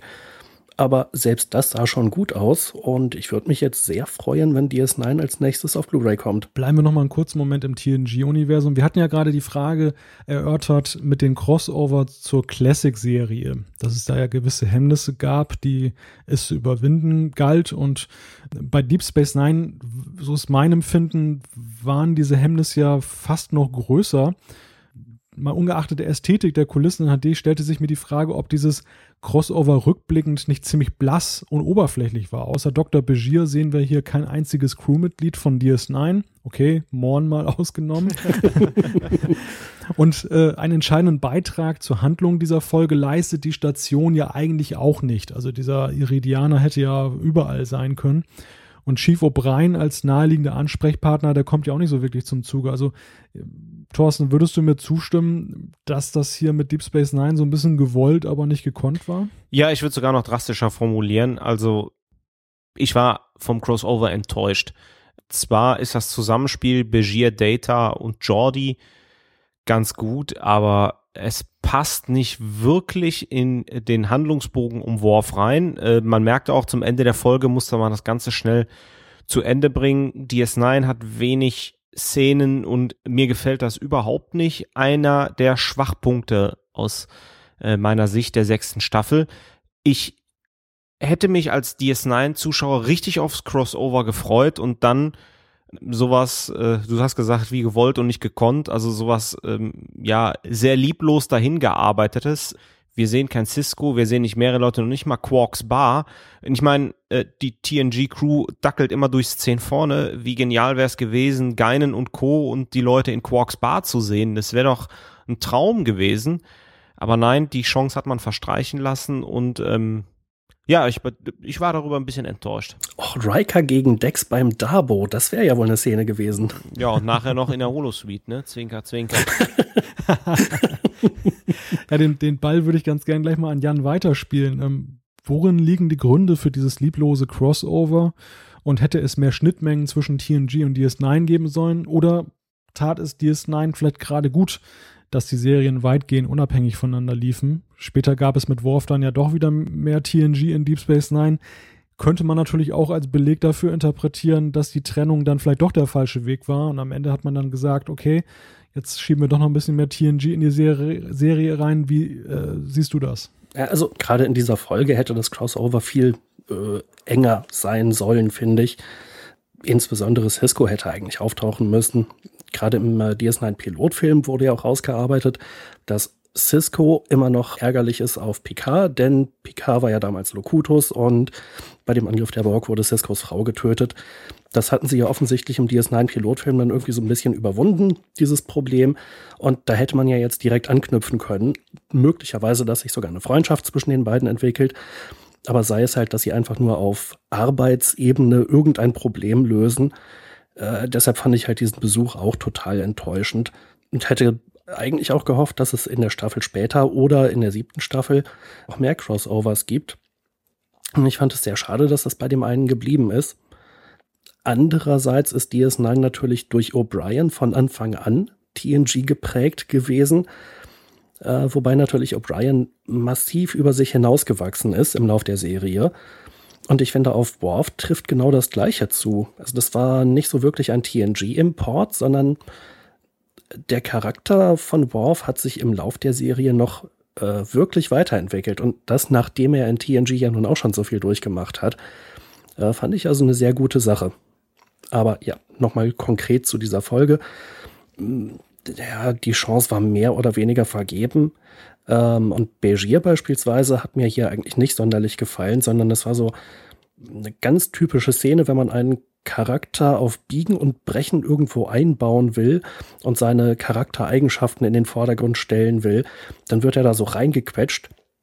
Ich fand die Interaktion zwischen Begier und Data war sehr schön, aber Begiers Verhalten war naja, zu, äh, zu stark im Prinzip man hat es äh, zu sehr mit dem äh, Brecheisen versucht oder mit dem Hammer. Ja, und wenn man dann einfach noch schaut, die Entwicklung, die Begier durchmacht von der ersten bis zur letzten Staffel, ich finde ihn ja auch einen sehr interessanten Charakter und äh, man hat auch diese Stärke einfach nicht ausgespielt, die die Chance hier bietet. Er hätte ja äh, Freundschaft zu Data oder zu Jordi knüpfen können und äh, immer mal wieder auch in, in DS9 ähm, über O'Brien Grüße ausrichten können oder die beiden kontakten können. Und ja, man hat die Chance einfach echt verpasst. Wobei man ja Begier dann auch so ein bisschen im Kontext der ersten Staffel von DS9 sehen muss, wo er ja tatsächlich auch so ein bisschen überzeichnet und ich möchte sagen, noch so ein bisschen konturlos gewesen ist. Also er ist ja ein Charakter, der ja eigentlich erst so im Laufe der Serie zu richtiger Stärke herangewachsen ist. Und insofern, für mich persönlich war er eigentlich auch jetzt nicht so die erste Wahl eben für so ein Crossover zu diesem Zeitpunkt. Da wäre es tatsächlich eher Cisco gewesen oder zumindest Major Kira oder meinetwegen auch Odo. Oder Quark. Oder Quark, ja. ja. Aber schöner Hinweis mit O'Brien, Jan. Ich dachte, äh, ich meine, er ist ja wirklich über sich hinausgewachsen. Vorher konnte er dann nur drei Balken immer hoch und runter machen. naja, konnte er die ganze Station umbauen. Ja, und das ging ja auch wirklich schnell schon in der ersten Staffel, was er da alles schon gemacht und gebaut hat. So von einem Transporter-Chief ist das schon ein ziemlich steiler Aufstieg. Da muss ich ja nochmal an diese O'Brien-Comics denken, die einer unserer äh, Zuhörer reingegeben hat. Das war echt witzig. ich meine, Transporter-Chief zu sein, ist auch ein ziemlich blöder Job, oder? Man steht den ganzen Tag in so einem dunklen Raum und macht die Balken hoch und macht die Balken runter. Ich meine, da passiert doch sonst nicht viel. Ja, aber weißt du, was ein noch beschissenerer Job ist? Das Transporter-Chief bei TOS zu sein. Denn immer wenn du denkst, jetzt darf ich was tun, kommt dein Chef rein und sagt, weg da, ich mach's. Der Captain will, dass ich es mach. das ist ein Scheißjob. Ja, kommen wir zurück zu, zur eigentlichen Besprechung. Irgendwie hat sich ja in den ersten Teil dieser Doppelfolge ja auch noch ein kleiner Nebenplot eingeschmuggelt und der besteht im Wesentlichen aus Data. Data beginnt zu träumen und kommt seinen Erschaffer etwas näher. Thorsten, Wolltest du da auch lieber den Abflug machen wie die Krähe im Traum oder hat dir diese Data-Handlung gefallen? Mm, auch grundsätzlich hat mir die Data-Handlung gefallen. Allerdings war auch schon, als Begiers das erste Mal sagte, dann als Zuschauer klar, dass es sich hier um Traum handelt und nicht um eine Vision. Wie Data damit umgeht, ist ganz amüsant zu betrachten. Aber seien wir mal ehrlich, das füllt eigentlich keine Folge und das ist maximal eine C-Handlung, wie wir sie auf Deep Space Nine gehabt hätten. Ja, ist ganz witzig, aber ja, ist auch nicht bahnbrechend irgendwie. Also ich finde, ich finde ja dieser Traum selbst, der war einfach unglaublich gut inszeniert. Äh, am Anfang fand ich das alles noch ein bisschen komisch und verstörend, aber dann in der späteren Sequenz, wo dieser Traum komplett stattfindet und sich Data da dann in die Krähe verwandelt, das fand ich einfach wirklich großartig gemacht, auch mit dem Kameraflug dann aus der Enterprise raus. Das war echt geil quasi um noch auf das Thema äh, HD, High Definition einzugehen. Auch das war wieder so eine Szene, die also von der HD-Fassung jetzt nochmal echt profitiert hat. Das hat wirklich schön ausgesehen. Die Frage, die ich mir gestellt habe, war natürlich, Data hat ja so ein bisschen vorzeitig hier diese nächste Bewusstseinsebene in seiner Programmierung erreicht, weil es ja im Grunde genommen ein kleiner Stromschlag war, den er gekriegt hat. Wie ist das jetzt zu beurteilen? Ist er jetzt wirklich in einem fortgeschrittenen Stadium angekommen, eurer Meinung nach?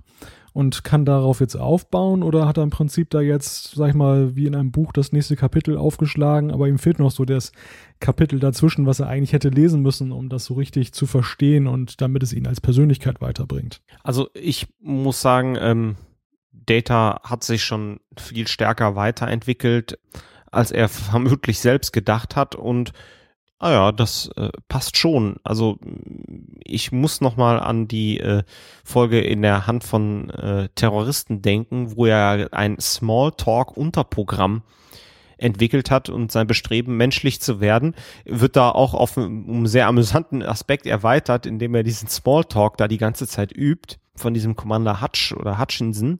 Und ja, also ich meine, das ist einfach sehr schön zu sehen und äh, passt auch zum Charakter. Von daher also Data in der ersten Staffel und Data jetzt ist schon ein Unterschied. Ja, auf jeden Fall. Und also ich würde mich da anschließen. Das ist eigentlich eine kontinuierliche Entwicklung, die er durchmacht. Hier jetzt vielleicht mal wieder ein etwas größerer Schritt, auf den, glaube ich, nicht so direkt später Bezug genommen wird. Aber, also jedenfalls bezogen auf sein, sein tägliches Handeln. Äh, aber es ist eben einfach einer von vielen Schritten in seiner kontinuierlichen Entwicklung. Von mir die vorerst letzte Frage zu der Folge. Wir haben ja schon verschiedentlich über Star Trek Zweiteiler gesprochen. Ich finde, wir haben hier wieder so einen Klassiker, dass der erste Teil inhaltsschwerer startet, als der zweite Teil dann nachher aufgelöst wird. Grundsätzlich vielleicht die Frage in die Runde, ist das eigentlich hier überhaupt eines, eine Doppelfolge würdig? Weil wir haben das jetzt ja so ein bisschen seziert irgendwie hätte es für Worf ja eigentlich gar keine Doppelfolge gebraucht, wenn der unnötige DS9-Part weggelassen worden wäre und die Data-Handlung, die hätte man ja auch durchaus zu einer eigenen Folge machen können. Also hätte das hier eigentlich auch eine Einzelfolge sein können? Kurz und knapp, ja. Hm, genau, hätte deutlich besser gepasst. Bei der geheimen Mission auf Zeltris 3 zum Beispiel war es deutlich sinnvoller, einen Zweiteiler draus zu machen, denn im Moment der Erkenntnis gibt es ja diesen krassen Bruch. Also der erste Teil, da ist diese Klingonengeschichte, hm, spiegelt sich ja eigentlich vor allem durch Worfs äh, Widerwillen wieder, äh, das überhaupt anzuerkennen, dass Klingonen möglicherweise in Gefangenschaft leben könnten. Und eigentlich dreht es sich primär um Data und den Traum und das Crossover mit DS9, was aber ein bisschen missglückt ist. Und die zweite, der zweite Teil, wo es dann wirklich um die Klingonen geht und wo es eigentlich, äh, wo die Data-Geschichte komplett abgeschlossen ist, die wird ja nicht mal mehr erwähnt, das ist ja dann noch sehr viel mehr auf den Punkt. Also hätte man einfach mit einem, äh, einer Folge für diese Klingonen-Thematik, wäre es insgesamt viel mehr auf den Punkt gewesen. Gut, gibt es von eurer Seite noch Ergänzungen zu dieser Folge? Äh, ja, natürlich die übliche Trivia-Frage. Oh. In welcher Funktion der iridianische Händler Jaglem Shrek uns sonst schon bekannt geworden ist. Ist das nicht der Sephram Cochrane Darsteller? Ja, genau. Weil der Name kam mir so bekannt vor. Also da dachte ich, der, der, das ist der doch. Ja, genau. Und der, also ich finde, er ist unter diesem ganzen Latex nun wirklich überhaupt nicht wiederzuerkennen. Richtig, das stimmt. Also mir, mir ist es eigentlich auch nur aufgefallen, weil deine Frage zielt dann auf eine gewisse Prominenz ab und dieser Name fiel mir eben auf bei den Einblendungen. Und da habe ich mir so meine Gedanken gemacht, aber ich habe ihn jetzt so, ohne dein Zutun hätte ich ihn jetzt nicht identifizieren können. ja. Nee, sonst habe ich da eigentlich auch nichts mehr zu. Viel interessanter finde ich ja den Namen von dem Iridianer. Shrek. Hätten die damals schon gewusst, dass wir das heute auch mit einem grünhäutigen Oger assoziieren, der auch immer schlechte Laune hat. Na gut, passt ja dann wieder zu Worf. Hätten sich Namensrechte mal sichern lassen müssen. ja, dann haben wir unsere drei Folgen soweit durchbesprochen. Ich würde ganz gerne aber noch so ein bisschen einen Blick auf die Blu-ray-Box als Ganzes werfen und dabei ist mir bei dieser Box besonders aufgefallen die Qualität der Extras. Und zwar leider nicht in sehr positiver Weise, denn ich fand die gemessen an den vorherigen Staffeln ziemlich nachlassend, muss ich sagen. Geht euch das auch so? Ja, ganz klar. Diesmal war das erste Mal, dass ich die originalen DVD-Extras, die ja auch dabei sind, teilweise besser und äh, interessanter und informativer fand, äh, als die neu aufgenommenen, die extra für die Blu-ray gemacht wurden. Und das will was heißen, denn bei den alten DVD-Extras war es ja schon häufig so, dass äh, irgendwie eine Einspieler kam zu irgendeiner Folge, die man ja nur gerade gesehen hat, wenn man sich auf DVD oder Blu-ray kauft. Und ähm, das wurde also bei den neuen Extras wirklich ins Extreme getrieben. Da waren ja mehr Rückblenden und äh, Einspieler, als dass es, äh, als der eigentlich neue Teil. Und auch was die Leute so erzählt haben, ja, also ich glaube, die hätten, hätten mehr erzählen können, wenn man sie gelassen hätte. Genau, da bin ich, also bei mir war eigentlich beim, beim Schauen ständig so der, der Jan auf der Schulter, der, der, der, irgendwann, irgendwann einem Trackcast, Thorsten kann wahrscheinlich sagen, welcher es gewesen ist. mal, oh nee, das kann ich nicht. Mal, mal gesagt hat, ähm, die Extras schön und gut, aber diese ständigen Rückblenden, das nervt. Man soll die Leute doch einfach mal ausreden lassen und das Ganze so im Original laufen lassen. Und hier war wirklich so der Punkt bei mir erreicht, wo ich das auch besser gefunden hätte, weil es war einfach, wie du schon sagst, Jan, ein Kuddelmuddel mit viel zu vielen Rückblenden und ich fand dieses erste Extra mit diesem Schwerpunkt auf Deep Space Nine fand ich einfach zu sehr ein Exkurs. Also das, das, wir hoffen ja alle auf Deep Space Nine Blu-rays. Äh, da kann man das hinreichend thematisieren. Das muss jetzt nicht hier so ausladend sein. Und ansonsten war es im Wesentlichen, mal abgesehen vom zweiten Extra, das noch so ein bisschen besser war, aber beim dritten Extra fand ich, das war nur noch so, so Schnippelkram. Also da hat man dann noch so verschiedene Interview-Schnipsel gehabt von möglicherweise vorherigen Staffeln und hat das dann mal so nett aneinandergereiht und ja, nette Momente dabei, aber es fehlt halt so der rote Faden und mir fehlte eben auch so ein bisschen diese kritische Dimension für die man ja eigentlich diese Extras so sehr gemocht hat in den vergangenen Staffeln. Diese, diese Rückschau aus von vor 25 Jahren. Ähm, das, das geht hier alles so ein bisschen flöten und ich finde das gerade eigentlich bei dieser sechsten Staffel, die man ja nun so, so sehnsüchtig erwartet hat, finde ich das extrem schade, dass ausgerechnet jetzt eben so ein bisschen die Luft raus ist aus dem Ballon. Ja, genau. Und dann ist eben auch die Frage, was wollen sie jetzt bei der siebten Staffel noch machen? Also gibt es da plötzlich wieder irgendwas wirklich Spannendes, Gutes? Interessantes, wie zum Beispiel das Autorentreffen in der, ich glaube, in der vierten Staffel, äh, was wirklich sehr, sehr spannend war. Ich will es mal hoffen. Vielleicht bewahren sie sich ja auch das Beste tatsächlich für den Schluss auf. Ja, aber dann die sechste Staffel da so einbrechen zu lassen. Also ich war diesmal von den neuen Extras auch wirklich enttäuscht. Und bei den alten DVD-Extras, da war zum Beispiel eins dabei äh, mit Dan Curry, dem ja, Special Effects, ich weiß nicht, Supervisor oder so, der damals ein bisschen durch sein Haus führt und der beispielsweise erklärt, dass die Kampftechnik der Klingonen ganz stark von Tai Chi inspiriert ist. Äh, das war super interessant. Und ähm, den gibt's ja immer noch. Der ist ja auch für die Extras immer noch mal, auch für die neuen äh, äh, teilweise zu Wort gekommen. Das wäre doch super gewesen, wenn die noch mal zu dem ins Haus fahren und mal gucken, was er von seiner Sammlung da noch stehen hat.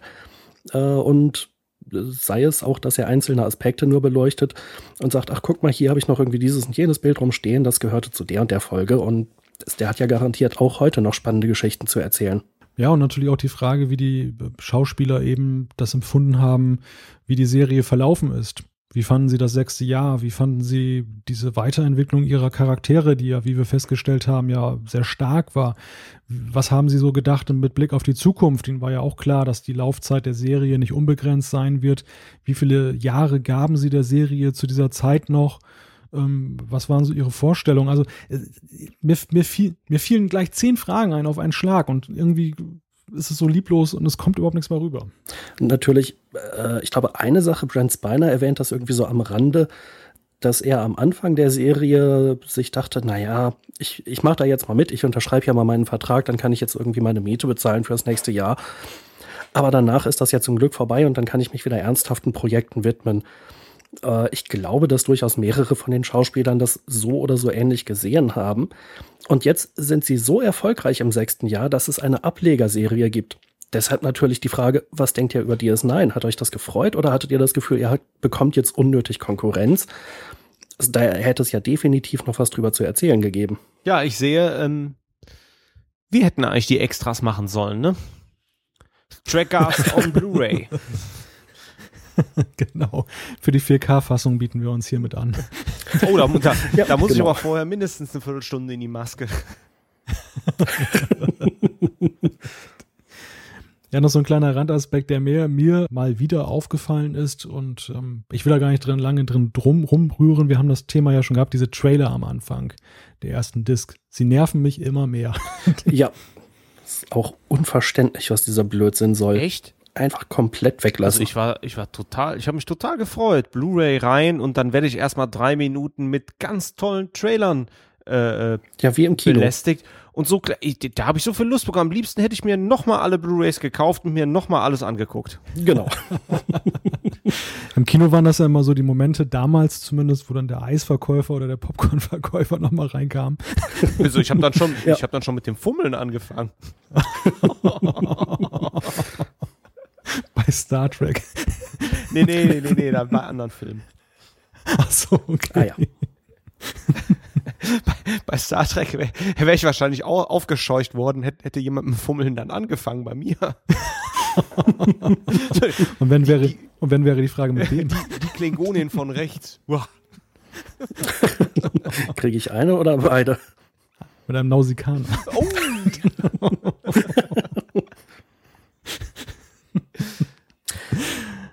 Also eine Sache, die mir in der Staffel aufgefallen war, ich hatte mich daher vorher sehr drauf gefreut und äh, habe dann angefangen, die zu gucken.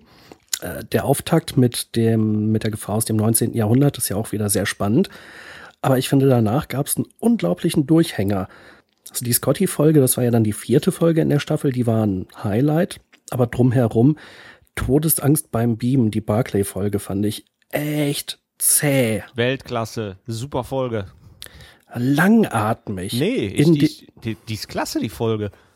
Nee. Also Barclay ist total, Barclay ist total super und es gibt ein paar schöne Aspekte in der Folge, aber boah, zieht sich das hin. Aber guck mal, dann geht's weiter. Dann kommt in den Subraum entführt. Eine, ah. Was? Dies ist einer meiner Lieblinge. Das ist, das ist auch eine ganz typische Brandon Braga Folge. Da sieht man sofort, dass er sie geschrieben hat, so aus der heutigen Perspektive so eine komplett äh, verdrehte, krude Sache. Und auch die Folge zieht sich wieder ewig hin.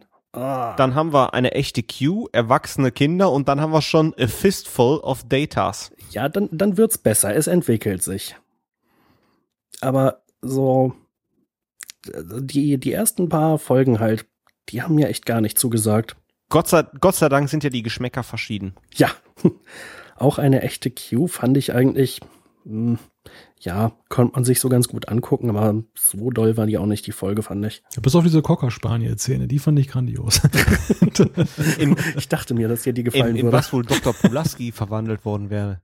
Jack Russell Terrier oder Pitbull? Den Besen. das, das erinnert mich übrigens an das Computerspiel Zack McCracken, wo, wo es ein Besen-Alien gibt. Leider nie gespielt. Was für eine Überleitung. In einen Besen, aber schon gut.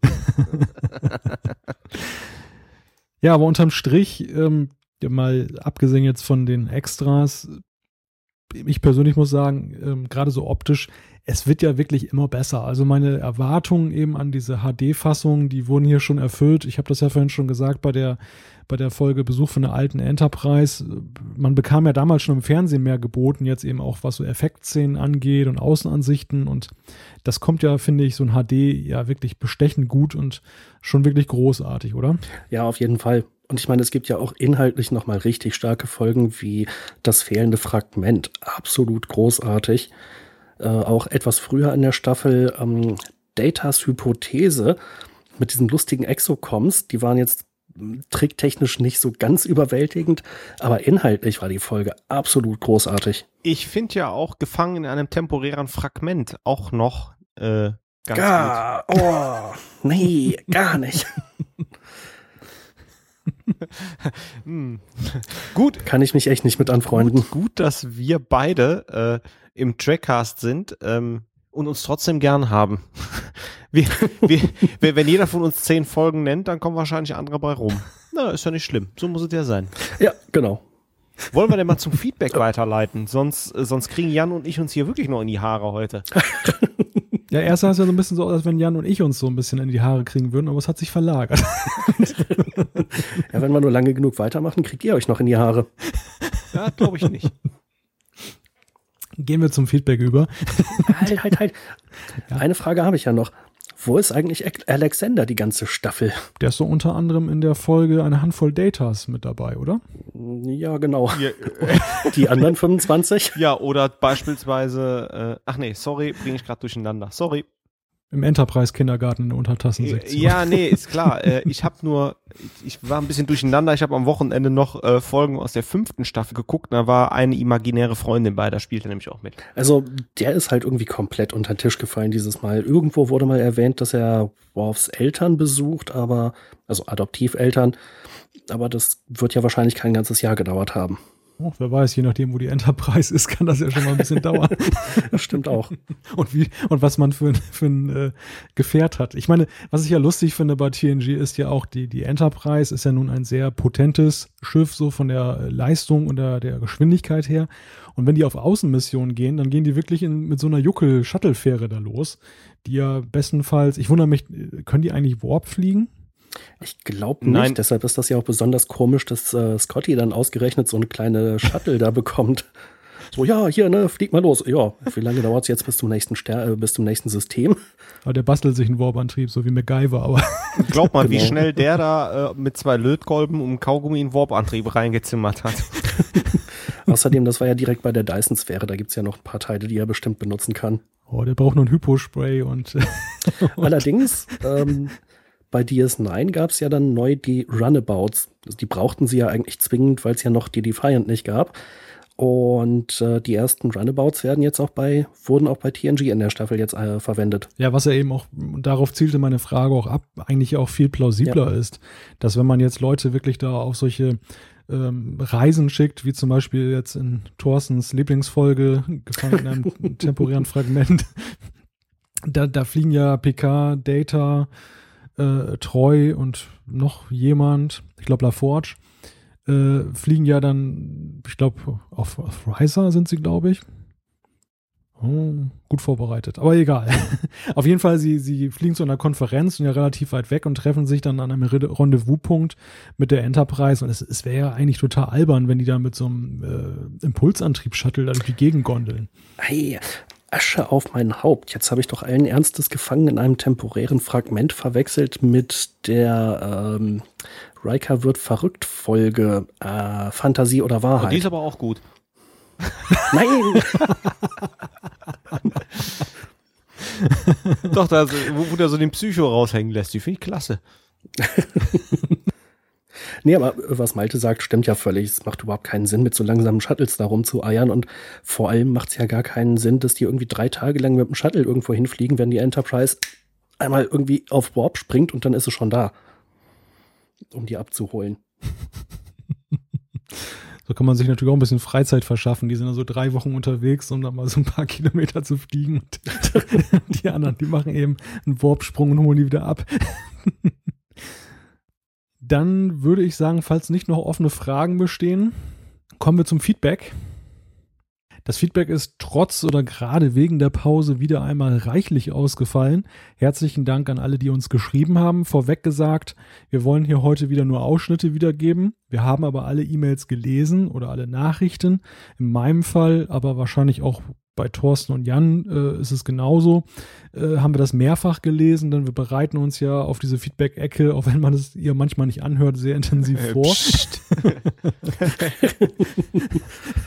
Jetzt soll es aber losgehen. Die erste Zuschrift, die hat, äh, ja, wer hat die denn Jan eigentlich? fängt doch immer Die habe ich. Jan, ja.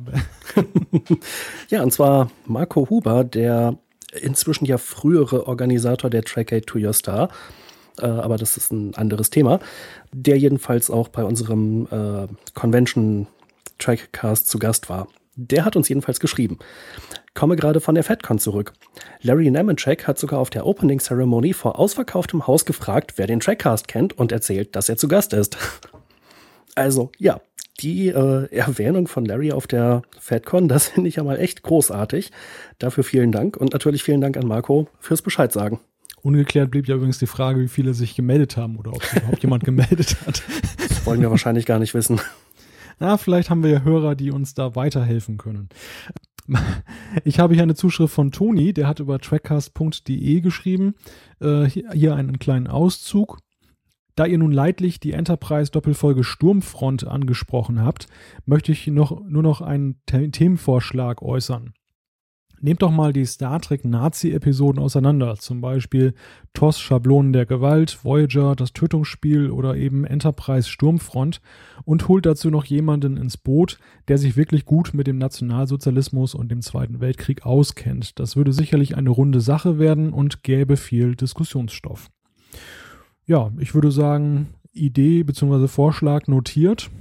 Mhm. Und wenn wir einen geeigneten Experten finden, können wir das auch gerne mal aufgreifen, oder? Im Prinzip ja. Also ich glaube, es würde sehr kontrovers, weil ich die meisten dieser Folgen grottenschlecht finde. Äh, Schablonen der Gewalt ist da sicherlich eine Ausnahme. Die hat ja wenigstens irgendwie die versucht, noch einen ernsthaften Hintergrund äh, zu machen. Aber die anderen Folgen fand ich größtenteils komplett überflüssig. Also es kann, kann sehr gut sein, dass es sehr kontrovers würde. Mm, ich weiß nicht, ob wir da diskutieren sollten, wirklich, weil das Nazi-Thema Nee, also ich weiß nicht, das wird von den Amis immer gern benutzt als der wirklich der böseste der bösen Bösen, als stumpfer, Stere monotypischer Bösewicht. hm. Ja, und dann sind die Nazis beziehungsweise die Herogen, die sie spielen, aber auch immer noch so strunzend doof. also bei Indiana Jones hat das Spaß gemacht, bei Star Trek finde ich es nur öde und albern wie gesagt, mit Ausnahme von Schablonen der Gewalt, das war ja durchaus eine gute Folge. Also Toni, du hörst schon, der Diskussionsprozess läuft. der Knobelbecher, wo ist er? genau, wo ist er denn eigentlich geblieben in den acht Wochen? Gehen wir in der Zwischenzeit mal weiter, während wir hier suchen an Thorsten, der hat die nächste Zuschrift. Genau, und von Simi, du hast uns eine Nachricht auf trackcast.de hinterlassen.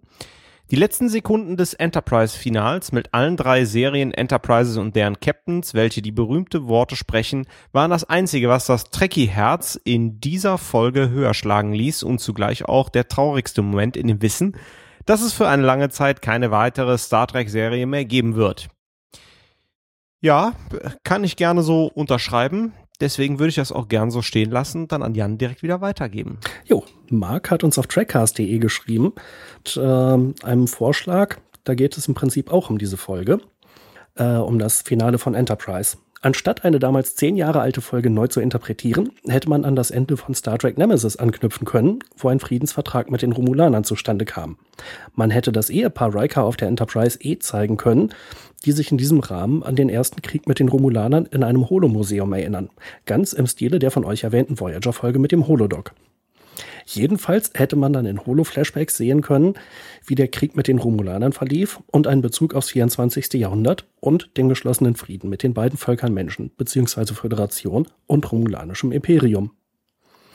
Ja, also ich glaube, da sind wir durchaus auf einer Linie. Wir hatten ja eben mängelt, dass es für Next Generation auch nicht so besonders voller Belang war und dass insbesondere eben der Krieg mit dem Romulanischen Imperium in der letzten Folge von Enterprise gar nicht angesprochen wurde. Insofern, guter, interessanter Vorschlag. Vielen Dank. Und weiter geht's mit Malte. Ja, ich steuere jetzt geradezu auf ein Fettnäpfchen zu, denn der Name des äh, Schreibenden über trackcast.de, da weiß ich, dass das so in, äh, in Internetkreisen eine Bedeutung hat. Ich weiß aber nicht, wie man es ausspricht. Fnord? Das ist ein, ein Fnord. Fnord, okay, dann war es äh, naheliegend. Ich wollte jetzt nun vermeiden, dass man es jetzt, äh, es jetzt äh, anders ausspricht und ich hätte mich da schön blamiert. Danke, Jan. äh, kleine Schmankerl fand ich ja, da als Flox sein Gesicht aufgeblasen hat, schreibt Fnord. Und äh, dem kann man sich ja eigentlich nur so anschließen. Sehr lustiger Effekt, wie ich finde. Und überflüssig hätte man von mir aus auch sein lassen können.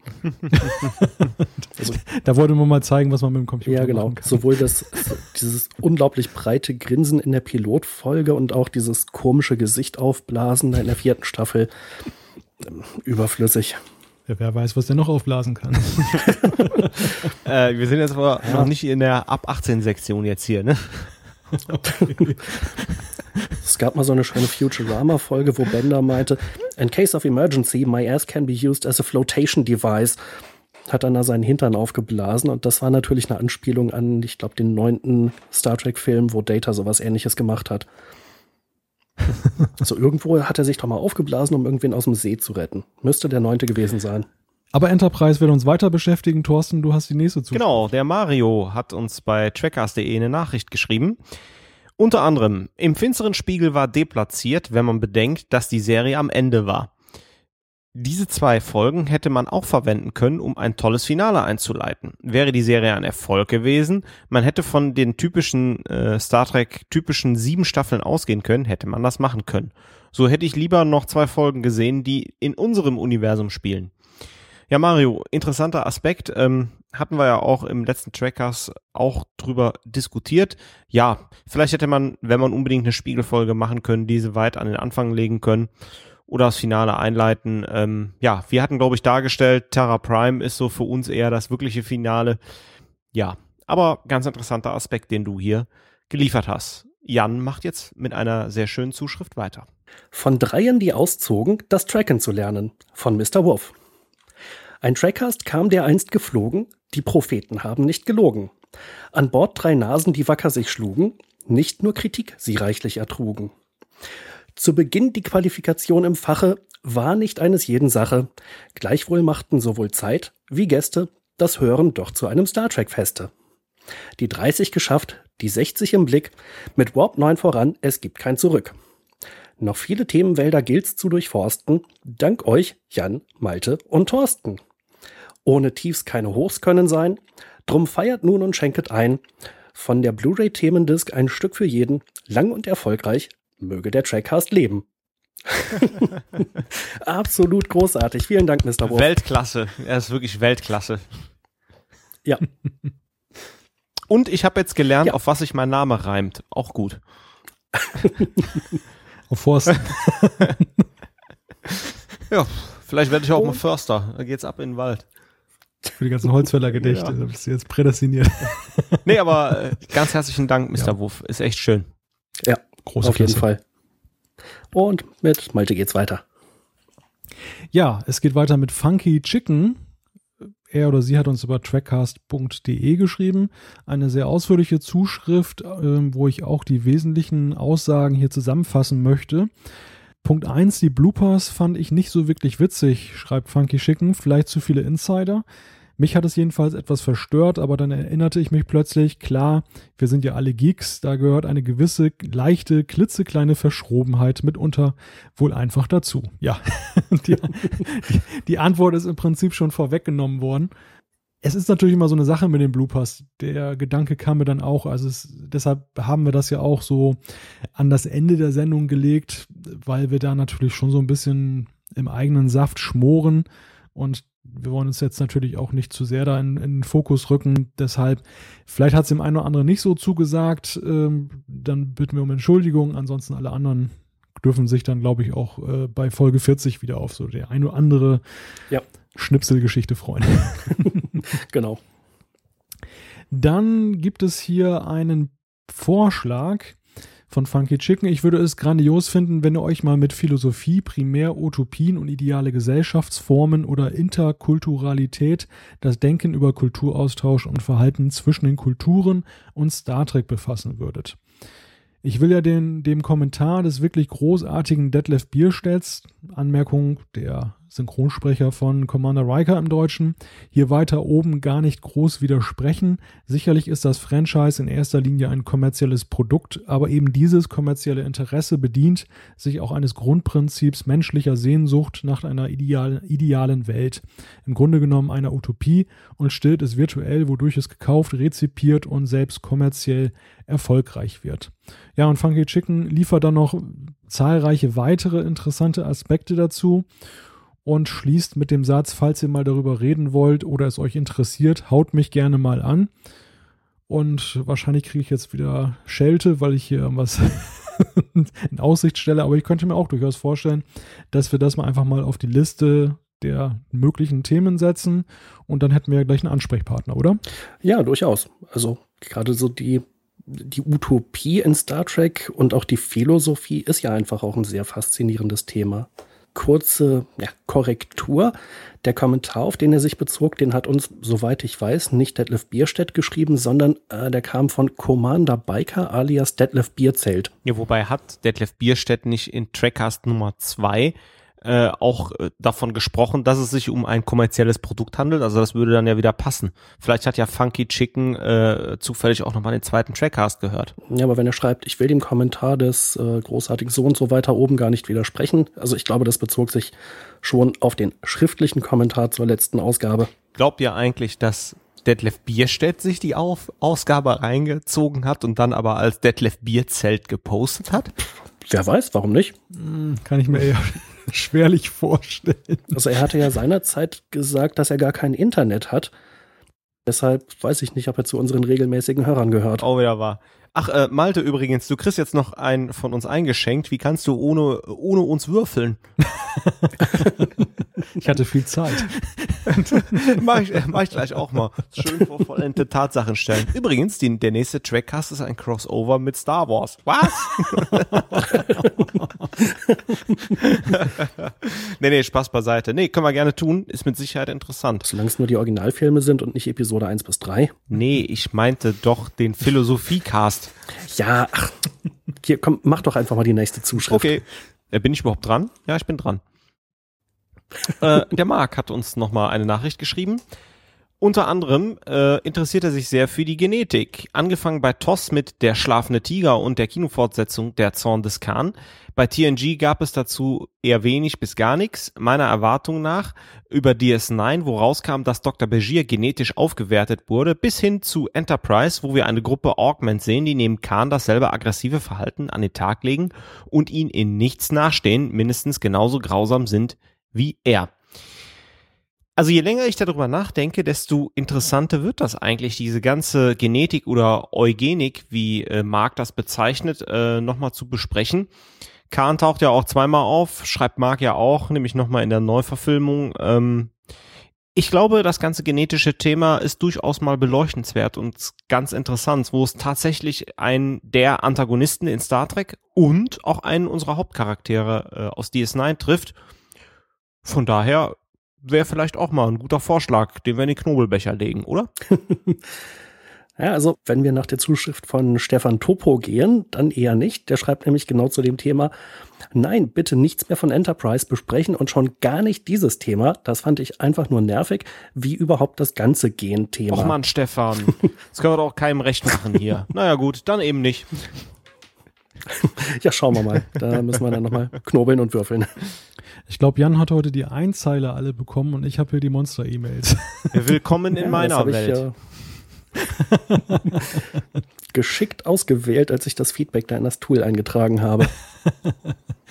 ich habe jetzt hier eine riesige E-Mail von Severus Jim. Severus äh, Jim. Äh, denk an Harry Potter, Severus Snape. Ja, habe ich glaube ich nie gesehen. Warte, du hast Harry Potter nicht gelesen? Nee. Oh, das solltest du mal tun. Das ist äh, echt unterhaltsam. Ich, ich habe mal einen Film äh, im Flugzeug gesehen. Ah, Filme. Ge gezwungenermaßen und ähm, Das war, glaube ich, äh, mittlerweile gibt es ja meistens dann auf Langstreckenflügen, jeder hat so seinen eigenen Bildschirm und kann sich dann da was aussuchen.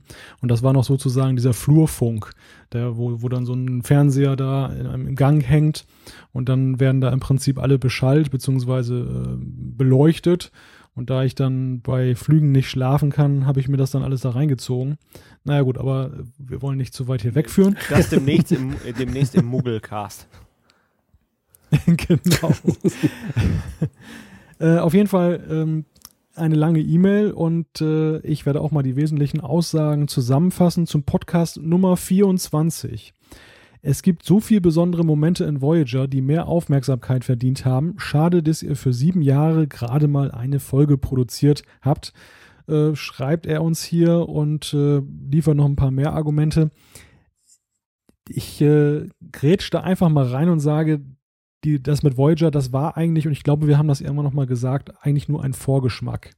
Also, ja. wenn die Serie auf Blu-ray erscheint, wollen wir sie ja auch noch im Einzelnen auseinandernehmen. Falls sie nicht erscheinen sollte auf Blu-ray, gehe ich aber davon aus, dass wir sie auch nochmal staffelweise uns vornehmen werden. Da gehe ich auch von aus. Und ähm, also ich hoffe sehr, dass sie auf Blu-ray rauskommt wenn es jetzt irgendwann heißen sollte, dass definitiv keine Blu-rays davon kommen, dann würde ich mir, denke ich, auch mal irgendwann die DVDs zulegen, die ich im Moment noch nicht habe. Dann ähm, schreibt er uns, ich persönlich mag, die, mag den Vergleich nicht so sehr zwischen den Serien, da sie so unterschiedliche Voraussetzungen hatten. Die Frage drängt sich halt oft auf, ob Voyager oder Deep Space Nine mehr erfolgreich hätten sein können, wenn sie vor TNG gelaufen wären. Eine sehr spannende Frage, wie ich finde. Ähm, wie seht ihr das? Also war das nachher, also es gab ja immer mal die Aussage, gerade bei Voyager und, und Enterprise traf das ja noch mehr, dass er auch so ein bisschen so eine Müdigkeit eingesetzt hat. Äh, wäre das vielleicht anders gewesen, wenn Voyager Deep Space Nine vor TNG gelaufen wären?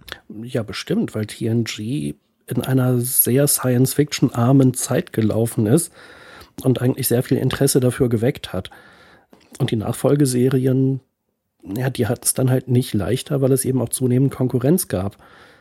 Deshalb, wenn als erstes Voyager gelaufen wäre, dann würden wir möglicherweise ja heute äh, über die sechste Staffel Voyager reden, dann sagen, ja, TNG, das war ja so ein bisschen, das war dann nicht mehr so richtig meins. Oder so ähnlich. Drossen? Äh, ich, also ich tue mich schwer, da so ein bisschen drüber nachzudenken immerhin sind beide Folgen ja als Spin-off gestartet. Guter Einwand. Ja, ich meine, das, das ich, weil das, das basiert ja irgendwie so alles aufeinander. Das ist das Universum und dann gibt's da schon die Klingonen und dann muss, müssen sie äh, ein Wurmloch erfinden und dann sind wir extra im Delta-Quadranten, damit uns nicht wieder dasselbe begegnet. Puh, ich weiß nicht. Ähm, ich äh, tu mich schwer da irgendwie wir, wir, wir sind da sehr im theoretischen Bereich, weil natürlich TNG stilprägend war für die beiden danach folgenden Serien. Und die Frage ist halt, hätten Voyager und Deep Space Nine auch so prägend sein können? Waren sie vielleicht nur nicht so prägend, weil sie so ein bisschen halt TNG untergeordnet waren.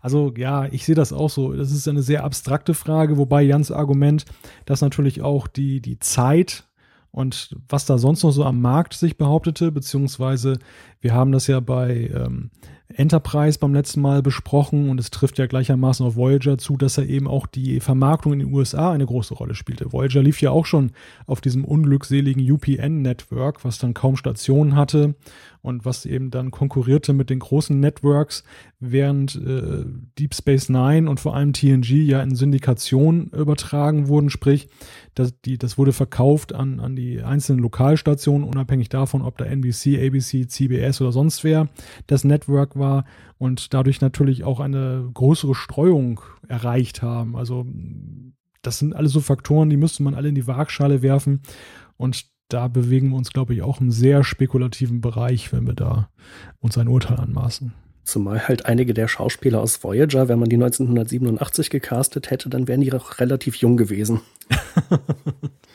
ja, Harry Kim zum Beispiel. ja. Da hätte man dann eher verstanden, warum er sieben Jahre lang Fähnrich bleibt.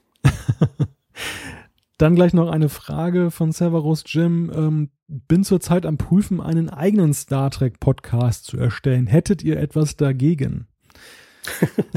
was ist das bitte für eine Frage, ob wir da was gegen haben? Äh, ja klar, haben wir da was gegen. haben wir? Ja, sag ich jetzt, wenn er uns die Frage stellt, sage ich also. einfach mal, ja, da haben wir was gegen, oder?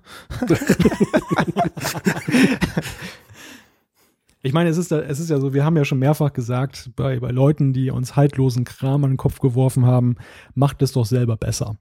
Dementsprechend haben wir die Antwort ja schon gegeben. Wir können ja nicht auf der einen Seite Leute ermuntern, einen Podcast selber zu machen und auf der anderen Seite sagen nee, wollen wir nicht. Wenn ihr der Ansicht seid, ihr müsst einen eigenen machen, ja, wir können euch ja nicht davon abhalten, das ist ein freies Netz. Ähm, das Einzige sind natürlich so ein paar Fairplay-Regeln, die wir uns natürlich dann, die, die, die nett wären, wenn sie eingehalten würden. Also gebt euch nicht als Trackcast aus, wenn ihr kein Trackcast seid. Nennt euch nicht Jan, Malte und Thorsten, wenn ihr nicht Jan, Malte und Thorsten seid. ja, ihr lacht, aber ich glaube, so selbstverständlich ist das alles gar nicht. Ähm, also das, das ist im Prinzip das, das äh, Entscheidende. Ansonsten, ja, was sollten wir dagegen haben oder was sollten wir dagegen machen? Im Endeffekt, glaube ich, wird die Erkenntnis allerdings sein, dass es gar nicht so einfach ist, sowas zu machen. Sure. Also äh, von mir aus nur zu. Ähm, also ich denke, da kann man im Prinzip nur was bei lernen. Und wenn es ein guter Podcast ist, dann profitieren ja auch die Hörer. Und äh, na gut, wer wäre ich jetzt irgendwie mir anzumaßen, darüber zu entscheiden, ob ein anderer Podcast gut oder schlecht ist? Also äh, nur zu. Und wir könnten dann hemmungslos kopieren, wenn das was Gutes wäre. hm, das auch noch. okay, machen wir den Haken dran. Also Severus Jim, du hast äh, hoffentlich die Message äh, verstanden. Mach mal, wir sind gespannt. Ich höre mir das auch gerne mal an. Und ja, gucken uns da mal an, was dabei rauskommt. Dann noch eine kleine Wunschepisode an uns gerichtet. Die Genies hinter Star Trek. Gene Roddenberry wurde ja schon viel beredet. Bob Justman für TOS und TNG, Maurice Hurley für TNG und die Borg, Michael Pyler, immerhin rettet er TNG und baute DS9 und Voyager auf, Half Bennett, ohne ihn gäbe es vielleicht gar kein TNG, Ronald D. Moore für Deep Space Nine und den interessanten Vergleich seiner nächsten Serie Battlestar Galactica, Ira Stephen Beer und äh, René Echevarria für Deep Space Nine und so weiter und so fort. Ja, also sprich eine, eine Episode über die Produzierenden, was wir, ohne jetzt klugscheißerisch zu wirken, ja durchaus ja immer mal wieder auch zur Sprache gebracht haben. Gerade eben auch mit Blick auf die Extras jetzt bei Enterprise war das ja auch immer wieder ein Thema bei uns. Ja, also wenn es in den Kontext passt, finde ich es halt äh, auch sinnvoll, das zu erwähnen. Andererseits bin ich kein Experte, was jetzt diese Personen angeht und äh, ihre Beiträge, äh, die sie halt für Star Trek geleistet haben. Weiß ich nicht, ob das so ein interessantes Thema wäre, äh, eine Sendung über sie zu machen. Was anderes wäre es natürlich, falls uns mal zufällig einer irgendwo äh, in der Fußgängerzone über den Weg läuft und man ihn mal kurz einlädt, so, hey, hast du mal gerade Zeit, äh, ein Stündchen und kannst mit uns eine Sendung machen. ja, das wäre es natürlich. Also ich denke auch, die, die, die Extras äh, jetzt bei Enterprise und äh, bei TNG, die vorherigen Extras, die jetzt aktuellen ja leider nicht, aber die haben ja schon sehr viel, die, die haben ja schon sehr viel über die, die handelnden Akteure eben aufgeklärt und ähm, wie sie zur Serie kamen, was sie gemacht haben, auch diese, diese ähm, Zusammentreffen, das war ja, glaube ich, bei Enterprise, wo die Autoren und Brandon Braga zusammensaßen. Ich sehe da jetzt nicht so wirklich den Erkenntniswert, den wir jetzt noch über diese Extras hinaus schaffen können, weil diese Extras teilweise schon wirklich gut sind. Und äh, ich finde, es macht jetzt wenig Sinn, einfach nur das nachzuerzählen, was wir aus den Extras gewinnen können. Darüber hinaus könnte ich jetzt, glaube ich, auch wenig beitragen ähm, weil ja vieles schon nachzulesen ist. Jo, also eben, wenn sich's anbietet, da mal eine Information einzustreuen, denke ich, werden wir das machen, aber eine eigene Sendung darüber wahrscheinlich eher nicht. Wie gesagt, äh, mit der Ausnahme, wenn wir irgendjemanden, der an der Produktion beteiligt war, mal direkt als Gast gewinnen können. Gut, Thorsten, du hast die nächste Zuschrift. Jens vom Nightcrow Podcast hat uns eine Nachricht bei trackcast.de hinterlassen. Und zwar, des Weiteren habe ich hier eine Kleinigkeit, die vielleicht für die nächste Episode interessant sein könnte, nämlich die talkerlaunch.de. Link würden wir dann nachher in die Show Notes einreichen. Ähm, habe ich mir auch nur kurz anschauen können. Äh, hier ist wohl ein Hörspiel in Planung, wo auch einige Synchronsprecher, nämlich der von Dr. Crusher und der von Picard, ähm, mitmischen und einige andere, die halt Figuren im TNG-Universum sprechen, äh, dabei sind. Ähm, hört sich erstmal ganz gut an. Wenn es soweit ist, höre ich mir das Ganze auch mal an. Weiter macht Jan. Ja, äh, Stefan, Stefan Topo hat uns ein weiteres Mal geschrieben. Äh, auch dieses Mal bezieht er sich, glaube ich, auf Enterprise und schreibt, äh, ja, das mag es sein, aber nun wurden ja auch alle Staffeln besprochen. Das reicht bei dieser erst gewollt, aber nicht gekonnten miesen Serie. Ich bin sonst wirklich großer Star Trek-Fan, aber diese Kauderwelsch-Serie ist eine Zumutung. Ja, ich glaube, es wird uns ziemlich schwierig fallen, Stefan von den Vorzügen von Enterprise zu überzeugen.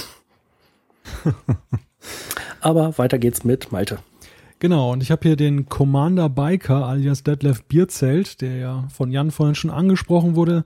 Er hat uns auf trackcast.de geschrieben, Bezug nehmend auf den Hörerkommentar von Lieutenant Smash bzw. LT Smash in Klammern Simpsons Fragezeichen, in dem es darum ging, was am Star Trek-Kanon überhaupt noch zeitgemäß ist, möchte ich sagen, dass auch ich im Laufe der Zeit festgestellt habe, dass vieles an Star Trek doch nicht so intelligent ist, wie manche Fans immer gerne glauben machen wollen und es sich selbst auch immer wieder einreden. Man verstehe mich da bloß nicht falsch, Star Trek ist gute Unterhaltung, aber wirklich intelligente Science Fiction, die ein denkbares und realistisches Zukunftsszenario zeigt, ist es auch meiner Meinung nach nicht.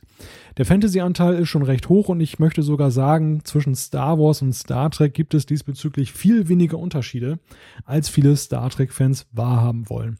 Darüber sollte man wirklich nachdenken, wenn man über die Zukunft von Star Trek bzw. dem Franchise philosophiert. Den laden wir direkt in unseren Philosophie-Cast ein. also ja, es sind ja äh, interessante Gedanken auch dabei. Und äh, wie realistisch ist Star Trek auch im Vergleich zu Star Wars? Ist eine gute, interessante Frage. Da kann man in der Tat, denke ich, einiges drüber philosophieren. Ja, ist eine schwierige Frage, wobei mir ist es eigentlich bisher nicht so aufgefallen, dass Star Trek-Fans gegenüber Star Wars-Fans behauptet haben, ähm, dass ihre Serie deshalb besser sei, weil sie weniger Fantasy hat, sondern ich glaube, es ist einfach so eine Geschmacksfrage, die diese Lage eint bzw. trennt und ja. Na, ich glaube aber schon, dass der Realismusanspruch von Star Trek höher ist als bei Star Wars, äh, was man eben auch in den Extras auf den DVDs immer mal wieder mitnehmen kann, äh, wo äh, sich die, die Macher die, die Bühnenbildner und was weiß ich, halt schon dafür loben, dass irgendwas richtig gut und realistisch aussieht und wirkt. Sprich, du hast das behauptet, ja. Na gut. Ja, es gibt große Erkenntnisse und äh, zu geografischen äh, Fragen und da weiß Thorsten. Ja, Christoph aus Erkelenz hat uns eine E-Mail geschickt und das freut mich ja besonders, wo Erkelenz doch mein Geburtsort ist. Ja, und schon wieder eine Verbindung hergestellt.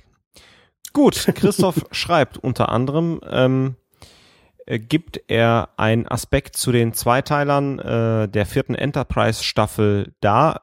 Finde ich eine sehr schöne Meinung und bringst einen schönen Aspekt rein, Christoph. Ähm, ich will aber auch, dass eine etwas längere Mail nicht auch im Anbetracht der Zeit auch nicht auf alles eingehen. Dann haben wir noch zwei weitere Aspekte, die Herr Christoph schreibt. Zum Glück hat Trip mindestens sieben Leben. Wer sich die Enterprise-Romane anschaut, der wird wissen, warum interessanter Aspekt. Ich bin ja kein Fan äh, der Romane und des erweiterten Universums. Ähm, ja, ganz netter Spoiler. Ähm, dann werde ich doch wieder ein bisschen versöhnlicher damit, ähm, weil, wie wir herausgestellt haben, und ich denke mal, so wie es auch meins, Trips Tod ist ja am Ende von Enterprise recht überflüssig. So, dann fragt er uns auch noch. Zurzeit schaue ich mir DS9 an und habe mich beim Gedanken ertappt, dass DS9 eigentlich eine, jetzt aufpassen, Science-Fiction-Seifenoper ist mit ganz vielen Action-Elementen. Würdet ihr das auch so sehen oder liege ich da ganz falsch? Nein, für mich liegst du da sehr richtig. Ist eine wunderbare Seifenoper im Science-Fiction-Kontext. Das ist jedenfalls meine Meinung. Und ich denke, wenn wir DS9 in sieben Staffeln ein bisschen auseinandernehmen, dann werden wir auch immer mal wieder darauf eingehen. Ich finde ja den Begriff Seifenoper ein bisschen übertrieben, aber diese Bezeichnung ist durchaus sehr gebräuchlich in Bezug auf DS9. Ja, also Christoph, da hast du eigentlich ganz gut gelegen. So, und jetzt viele Grüße wieder zurück in meine alte Heimat nach Erkelenz. Und Jan. Kennst du eigentlich den Christoph? Du? Wie viele Einwohner hat denn eigentlich Erkelenz? Ich glaube so um die 35.000. Okay, also mehr als zwei. Jo.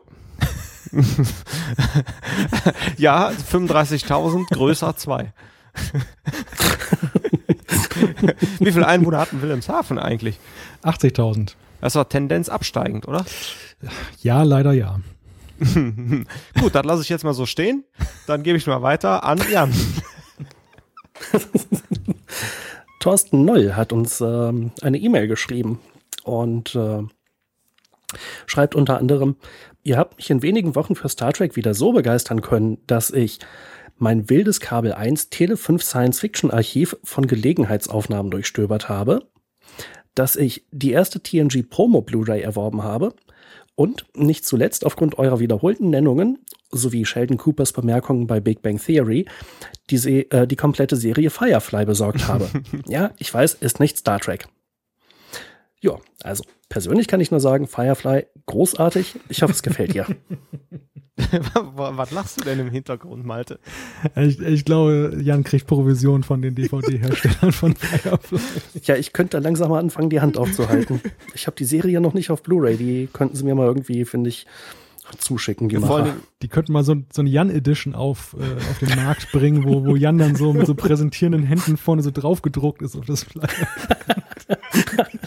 ich, ich, vor allen Dingen, ähm, als ich die, die Zuschrift gelesen habe, äh, musste ich nochmal herzhaft lachen, denn ähm, Big Bang Theory schauen äh, meine Freundin und ich ähm, seit letzter Zeit und wir sind auch zu der Folge vorgedrungen, in dem einer der Charaktere, nämlich tatsächlich Sheldon Cooper, ähm, auch noch Firefly genauso anpreist wie Jan.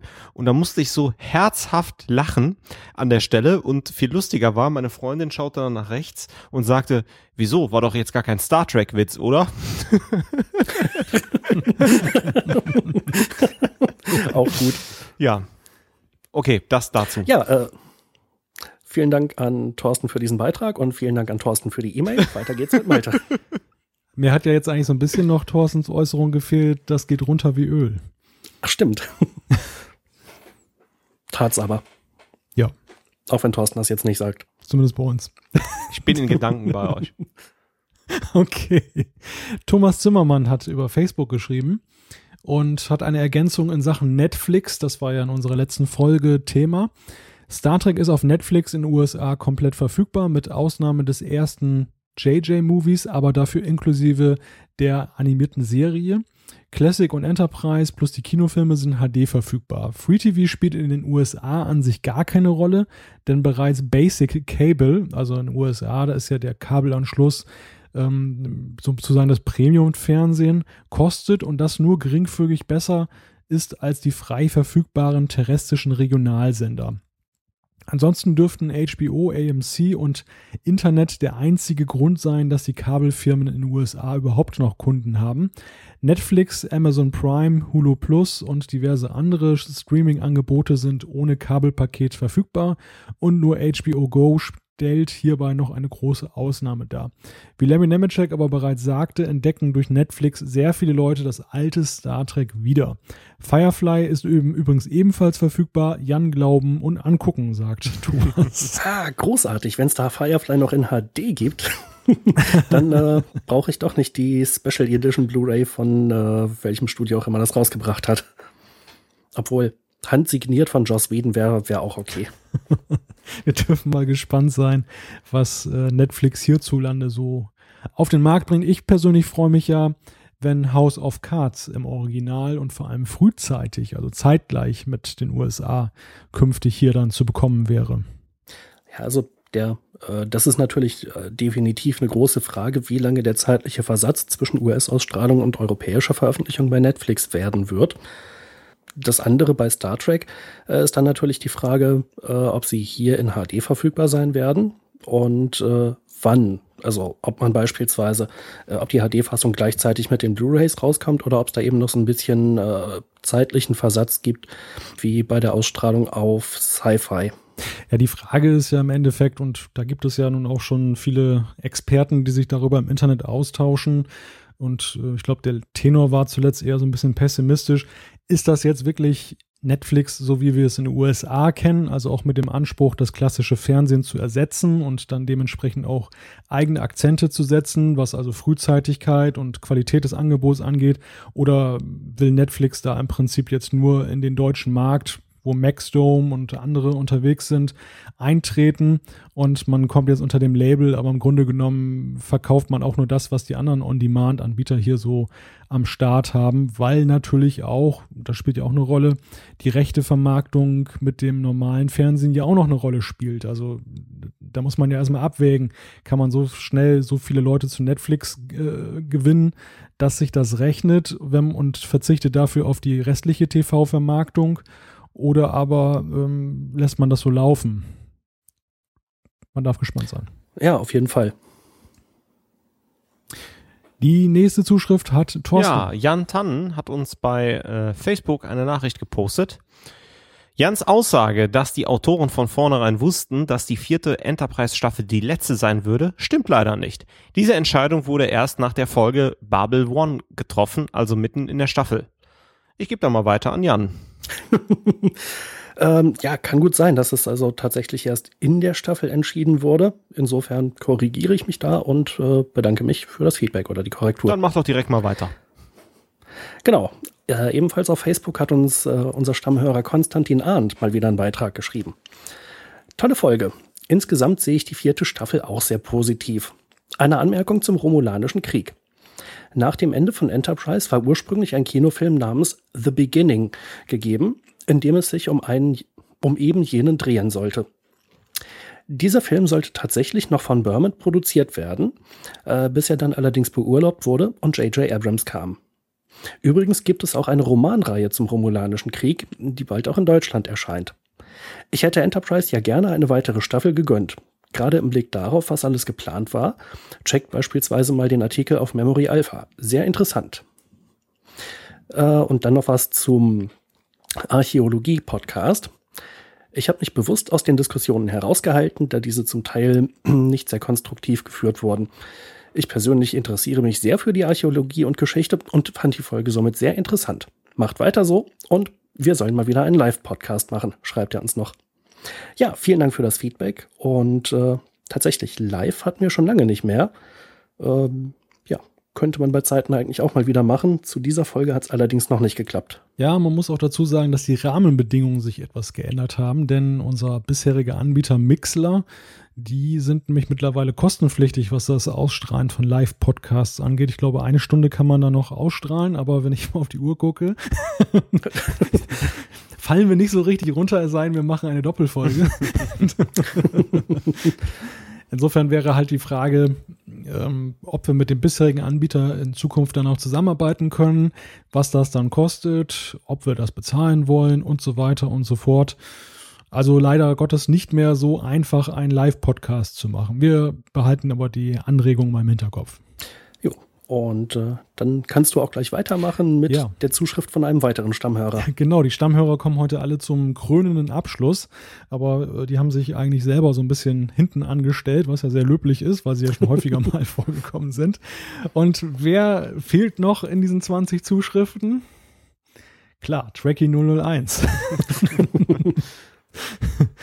Und der Tracky 001 ähm, hat auch wieder eine Menge geschrieben. Ich gehe mal auf zwei Sachen ein. An dieser Stelle noch ein bisschen Trivia-Info. Man hatte ja bereits äh, Story-Ansätze für eine fünfte Staffel. Neben der Thematisierung des irdisch-romulanischen Krieges wollte man, ähnlich wie bei Deep Space Nine, einen zusammenhängenden Handlungsbogen im hier eingeführten Spiegeluniversum haben. Nach euren Meinungen zu urteilen, wäre das wohl bei euch nicht gerade auf Gegenliebe gestoßen, oder? Äh, stimmt nicht. Ich fand die Spiegelfolge gut. Äh, also ich, so wie sie gelaufen ist, fand ich die Spiegelfolge schlecht, was aber nicht heißt, dass ich das Spiegeluniversum ablehne. Also wenn man da eine gute Folge macht, dann äh, hätte da von mir aus, hätte das ja durchaus äh, was werden können. Insofern wäre ich dem grundsätzlich äh, offen gegenüber gewesen. Mit einer Tendenz zu, aber wahrscheinlich wird's schlecht. Ja, und ich meine, der irdisch-romulanische Krieg, wenn der jetzt auch noch darunter fällt unter der Frage, den hätten wir natürlich, glaube ich, schon sehr gerne alle gesehen. Yep. Also der, der, der Aspekt, ähm, den haben wir eigentlich gerade ja vermisst. Ja, ganz klar. das denke mal, da herrscht auch Konsens, ja. Ähm, dann noch eine Frage zum technischen Verständnis von Tracky 001. Er hat sich schon lange gefragt, wie das bei uns mit der Aufzeichnung läuft. Ihr habt in der letzten Sendung erwähnt, dass jeder seinen Part aufzeichnet, ihr euch aber nicht gegenseitig hört. das, das ist leider, ähm, glaube ich, ein bisschen missverständlich rübergekommen. Äh, wir hatten ja in den Bloopers eine Passage drin, wo wir alle munter durcheinander redeten, weil da gab es einen Verbindungsabbruch bei einem von uns und die Aufzeichnungen bei den dreien, also bei uns dreien, liefen dann separat weiter. Normalerweise hören wir uns, und das wäre auch dann die weitere Frage, hattet ihr nicht eigentlich erwähnt, dass ihr über das über Skype macht? Dann würde mich nochmal eine genauere Erklärung interessieren. Schickt ihr dann für den Schnitt alles an Malte? Das müssten doch riesige Datenmengen sein. Ja. Äh, ja, ist ja auch so. Genau. Nein, wir machen es so, aber die Datenmengen halten sich echt äh, sehr in Grenzen. Wenn man das Ganze in MP3 konvertiert, dann sind diese circa zwei Stunden Sprachaufzeichnung. Wie viel ist das immer so? 100 ein bisschen MB. Also wir verraten, glaube ich, nicht so viel, weil jeder, der sich so ein bisschen da mit der Materie intensiver beschäftigen möchte, findet das auch relativ leicht als Anleitung oder als Tipp. Äh, wir machen einen sogenannten Double Ender. Double Ender, das kommt so aus dem Radiobereich. Ähm, damals war das noch so, als die äh, Leitungen international noch nicht von so guter Qualität waren, äh, und das Interview jetzt nicht so zeitkritisch war, dass man das jetzt gleich in die aktuelle Nachrichtensendung reingenommen hat, dass man halt über ein Telefon verbunden war, damit man halt miteinander sprechen kann, also Zwei-Wege-Kommunikation, gleichzeitig aber zugunsten der Sprachqualität nachher im Ergebnis jeder vor Ort ein eigenes Magnetaufzeichnungsgerät laufen ließ. Bei uns sind es keine Magnetaufzeichnungsgeräte. Oder zumindest in meinem Fall ist es keins. Hast du etwa schon eine SSD? Weil eigentlich ist ja eine Festplatte auch ein oh, Magnetaufzeichnungsgerät. Und ja, ich habe schon eine SSD. So.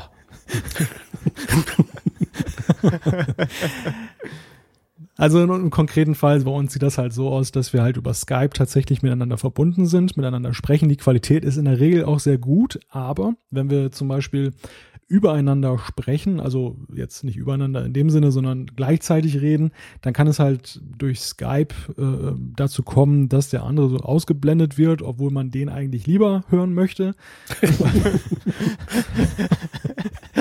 ja, jetzt, jetzt inhaltlich nicht. Sonst würde man der Jan über Strecken gar nicht mehr hören, wenn das nach Geschmack geht. Schon klar. Ich wusste, worauf das hinauslaufen würde. Ja, der kann ja nur rechts rum oder links rum schießen. Der schießt ja nicht auf sich selbst. Nein, sorry. Aber also wir nehmen es dann halt äh, separat oder parallel dann zu, der, zu dem Skype-Gespräch nehmen wir dann äh, unseren eigene, unsere eigene Tonspur auf und dann am Ende der Sendung schicken das dann Jan und Thorsten dann zu mir rüber und dann beginnt eigentlich der eigentliche Schnittprozess, wo dann eben diese Spuren übereinander gelegt werden und werden dann halt von mir komplett nochmal neu abgemischt, mögliche Störgeräusche entfernt, die Übergänge so ein bisschen geglättet und äh, ja, das Ergebnis ist dann halt das, was ihr da immer präsentiert bekommt. Jo, sehr gute Erklärung. Dann können wir hier auch wieder ein Fass zumachen, würde ich sagen. jo. Das Feedback ist abgearbeitet. Ich weiß gar nicht, haben wir sonst noch irgendetwas auf dem Herzen, was wir unseren Hörern mitteilen müssen? Äh, haben wir noch was? Ich habe nichts auf dem Zettel. Keine weiteren Fragen, euer Herrn. genau. Jan, auch nicht mehr irgendetwas zu Firefly oder so? Och, wenn du schon so fragst. nee, das lassen wir mal lieber. Das okay. machen wir im Firefly-Cast. Okay, super. Dann war dies der 31. Trackcast. Wenn ihr uns schreiben möchtet, dann schickt uns eine E-Mail an post.trackcast.de, klickt auf den Gefällt mir-Button bei Facebook. Da sind wir übrigens aktueller Stand auf dem Weg zur 400. Vielen Dank an alle, die schon Gefällt mir geklickt haben und Hoffentlich klicken noch 20 auf Gefällt mir, dass wir die 400 übersteigen. Oder ihr folgt uns auf Twitter. Auch dort haben wir einige Follower schon, was uns sehr freut. Alle Infos zur Sendung gibt es wie immer auch auf www.trackcast.de. Wir freuen uns, wenn ihr auch beim nächsten Mal wieder einschaltet. Hoffentlich dann nicht erst in acht Wochen. Bis dann, macht es gut. Und tschüss. Tschüss.